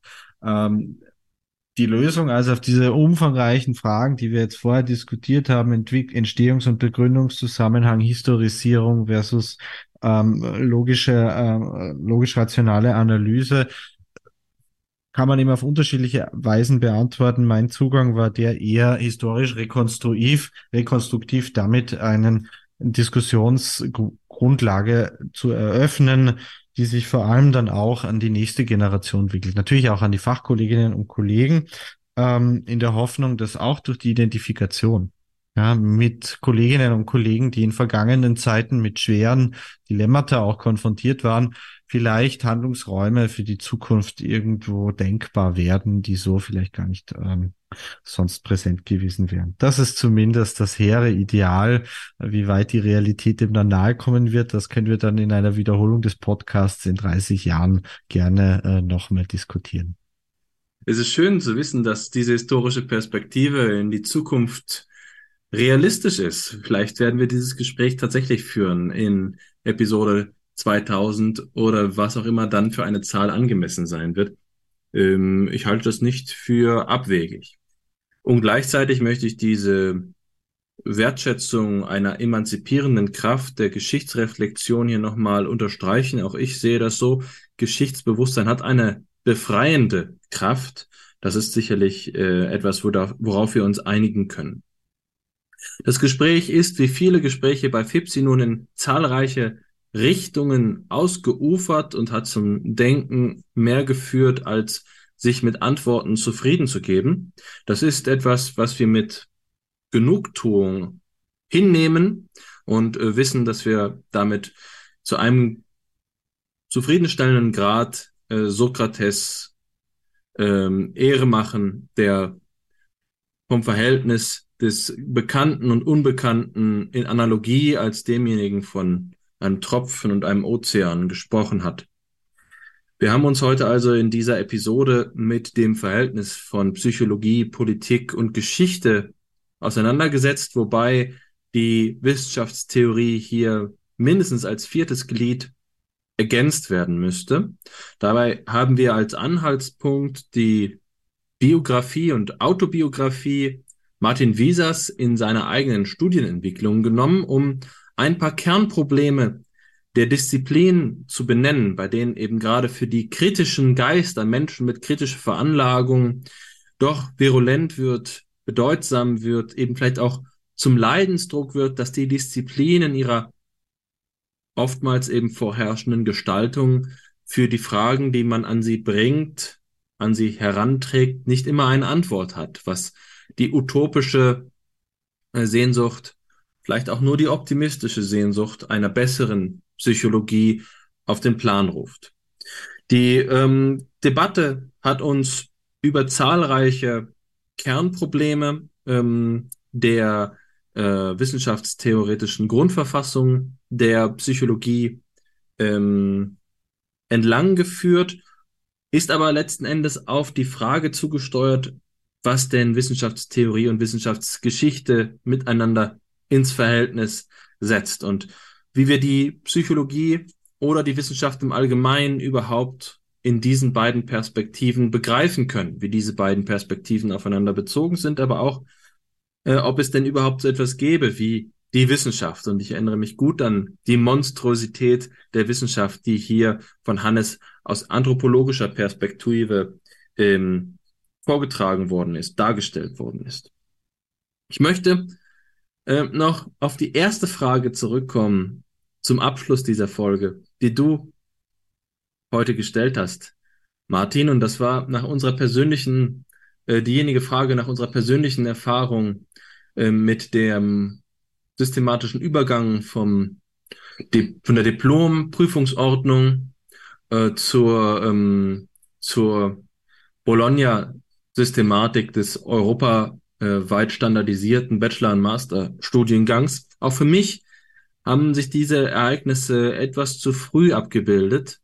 Ähm, ich war gerade in Göttingen und hatte die Gelegenheit, an ein paar Kursen an der Universität teilzunehmen, war aber eigentlich noch kein ordentlicher eingeschriebener Student, als diese ähm, Geschehnisse, ähm, diese wissenschaftspolitischen Geschehnisse erfolgt sind.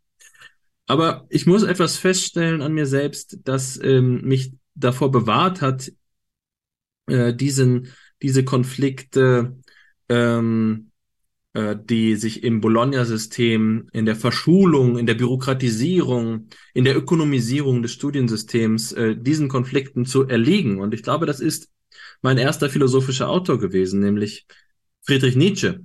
Und es gibt so einen Menschentypus, der durch Nietzsche auf die Welt gebracht worden ist. Also ähm, Nietzsche mindestens als die Hebamme vielleicht sogar auch als die, äh, die, die Mutter äh, gewisserweise in, in diesem Bild mh, hm, dieses Menschentypus, die Nietzscheaner, die so etwas anarchisch veranlagt sind und einen, eine Institutionsskepsis haben und sich am liebsten, vielleicht aus so einem falschen Elitismus, gegenüber der Universität in jeder Form, in jedem System zur Wehr setzen wollen. Ja, also das Antisystemische, das äh, allein auf der Welt stehende, ein radikaler ethischer Individualismus, bei dem eine kategorische Skepsis gegenüber jeder Form von Systematisierung vorliegt. Das will mich nicht davor ähm, ähm, abbringen, es will mich nicht davon abbringen, dass ich heutzutage sehr lobend vom Humboldtianischen Gedanken der Gemeinschaft und der Universalität in der Universität äh, spreche. Diese nietzscheanische radikale Haltung habe ich nur zu Anfang vertreten. Aber was mich davor bewahrt hat, und das ist das, was mich hier denken lässt, ist eben, dass ich ähm, mich immer äh, danach gesehnt habe, die Universität auch als Gegner zu interpretieren. Und ich befürchte, dass genau dieser Art von Menschentyp eben der am leichtesten Überlebende des neuen Systems ist, ja, also eine Widerständigkeit erforderlich ist, wo vormals eben in der ursprünglichen Universität, wie sie im, im äh, humanistischen Denken etabliert worden ist, die Förderung von Eigenständigkeit gestanden hat, muss man jetzt schon eigenständig sein, um überhaupt in dieser Universität äh, sich zur Freiheit zu entwickeln, statt einfach nur eben zum Nutzen und zur Dienlichkeit. Diese Reflexion wollte ich noch nachschicken, vielleicht aus einem gewissen, aus einer gewissen Egomanie, aber ich hielt sie doch für ein, ein Sinnbild äh, der Lage, in der wir uns befinden. Die Widerständigkeit muss man heutzutage schon an die Universität mitbringen. Die Sehnsucht nach einer anderen ähm, nach einer anderen Art von Institution und hier eben auch gewachsen aus einem historischen Bewusstsein, einer Befreiung des historischen Bewusstseins und das ist der Grund vielleicht, mit dem ich das, diesen Gedanken abschließe. Das ist eine Bestätigung deines gerade eben erfolgten Abschlussplädoyers. Ähm, es ist das historische, äh, das Wissen um die historische äh, Bedingung unseres eigenen geistigen Zustands, die es uns ähm, das Wissen, das uns dann eben erlaubt, uns von der Lage, in der wir uns befinden, zu emanzipieren, uns von ihr zu befreien, uns über sie zu erheben. So viel zur Zusammenfassung dieses Podcasts. Es hat mir eine große Freude bereitet, mit euch zu sprechen und ich sehne mich danach, diese Gespräche fortzusetzen. Gut ist es zu wissen, dass wir dazu die Gelegenheit haben. Ähm, und ähm, mir bleibt jetzt an dieser Stelle nur noch euch beiden die Gelegenheit zu einem Abschlusswort zu geben. Ich gebe das Wort an erster Stelle an Hannes weiter, damit dir, lieber Martin, äh, die Ehre des letzten Wortes bleibt.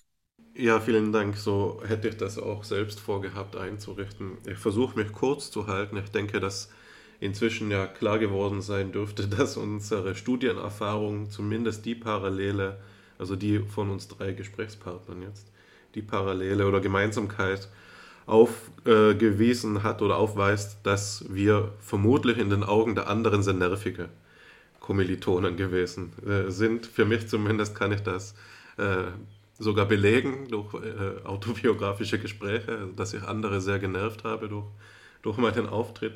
Und so schien mir das auch aus euren Erzählungen jetzt hervorzugehen. Und es verwundert insofern vielleicht wenig, dass gerade wir die sind, die jetzt für eine kultivierte Art und Weise des gepflegten Streites auch eintreten, ja, weil wir uns sozusagen selbst rechtfertigen müssen in dieser Eigenschaft, dass wir den Mund einfach nicht halten können. Vielleicht ist das etwas, das die Wissenschaft im Herzen ausmacht. Ja, es ist eben einen Standpunkt beziehen müssen. Ja, und äh, ich für meinen Teil zumindest kann das sogar mit ganz äh, ähm, somatischen Empfindungen korrelieren. Das ist etwas, das aus den Eingeweiden kommt für mich. Ja so etwas, das, ähm, das ich ganz ähm, Dostoevsky-esk sozusagen beschreiben würde. Ähm, ja, so viel ähm, dazu. Ansonsten äh, habt ihr jetzt vor allen Dingen äh, dieses hegelianische Schlusswort, so habe ich es zumindest aufgefasst, ge äh, getroffen, vorgenommen, dass das Erkennen der Grenze gleichsam ihr, ihr, Überschreiten impliziert und dass eben die historische Analyse, ja, die Bedingungen, in denen wir agieren, sozusagen als eine solche Grenze aufdeckt und uns dadurch ähm, dazu in die Lage versetzt, im Freiheitsgrade zu identifizieren, derer wir ansonsten vielleicht eben nicht bewusst wären oder sogar einen Schritt weiter Freiheitsgrade zu schaffen. So habe ich dich, Martin, in deiner Reflexion auf die Psychotherapie verstanden. Das sind für mich beides äh, sehr sympathische Erwägungen, auch wenn ich ihnen mit einer gewissen kritischen äh, Einstellung gegenüberstehe, weil ich eben der Ansicht bin, dass manche Grenzen auch ihre Einsicht überdauern und dass es eben gewisse harte, oft sind das die materialen Konstellationen gibt, die eben nicht so ohne weiteres zu überwinden sind. Trotzdem denke ich, dass wir fernab davon sein müssen, hier ein pessimistisches Schlusswort zu finden. Und ich denke, die Diskussion spricht da für sich. Ich habe sie als ausgesprochen fruchtreich und erbaulich erlebt. Ich gehe mit mehr Energie aus, der, aus dem Gespräch heraus als hinein, was jetzt gerade auf Grundlage eben dieser Krankheit, die man mir vermutlich auch anhört, ähm, verwunderlich sein dürfte. Und ich will mich insofern äh, ganz herzlich bei euch beiden dafür bedanken, dass wir hier so äh, schön disputieren äh, durften. Das ist eben alles andere als selbstverständlich und so wie Alexander auch will ich gerne dieses Angebot wahrmachen, wahrnehmen, dass wir uns in 30 Jahren dann wieder sprechen. So, sofern es FIPSI dann noch geben sollte, steht es dir natürlich offen, hier die Plattform wahrzunehmen, auch in der Zwischenzeit, das ist keine Frage. Und ich habe übrigens ähm, vorhin den Über die Überschlagsrechnung vorgenommen, wenn FIPSI weiterhin in der Frequenz veröffentlicht wird wie bisher, dann dürfte das in etwa die 1500. Episode sein. Bis dahin ähm, müssen wir uns jetzt zunächst einmal mit deinem Abschlusswort begnügen, Martin. Nochmal herzlichen Dank, dass du jetzt mit uns gesprochen hast. Ja, ganz herzlichen Dank auch von meiner Seite. Ich werde mich hier ganz kurz und knapp halten. Ähm, auch erstmal bei euch äh, für die Möglichkeit hier mitzumachen, mitzudenken, auch laut zu denken gemeinsam und ähm, gleichzeitig auch bei allen Hörerinnen und Hörern, die es bisher geschafft haben, ähm, uns zuzuhören. Ähm, ich äh, freue mich sehr und wünsche euch beiden auch noch viel Erfolg und Spaß mit eurer Reihe. Ich finde das ganz toll, dass es das gibt und ähm, werde auch in Zukunft weiter bei euch hineinschauen. Von daher herzlichen Dank.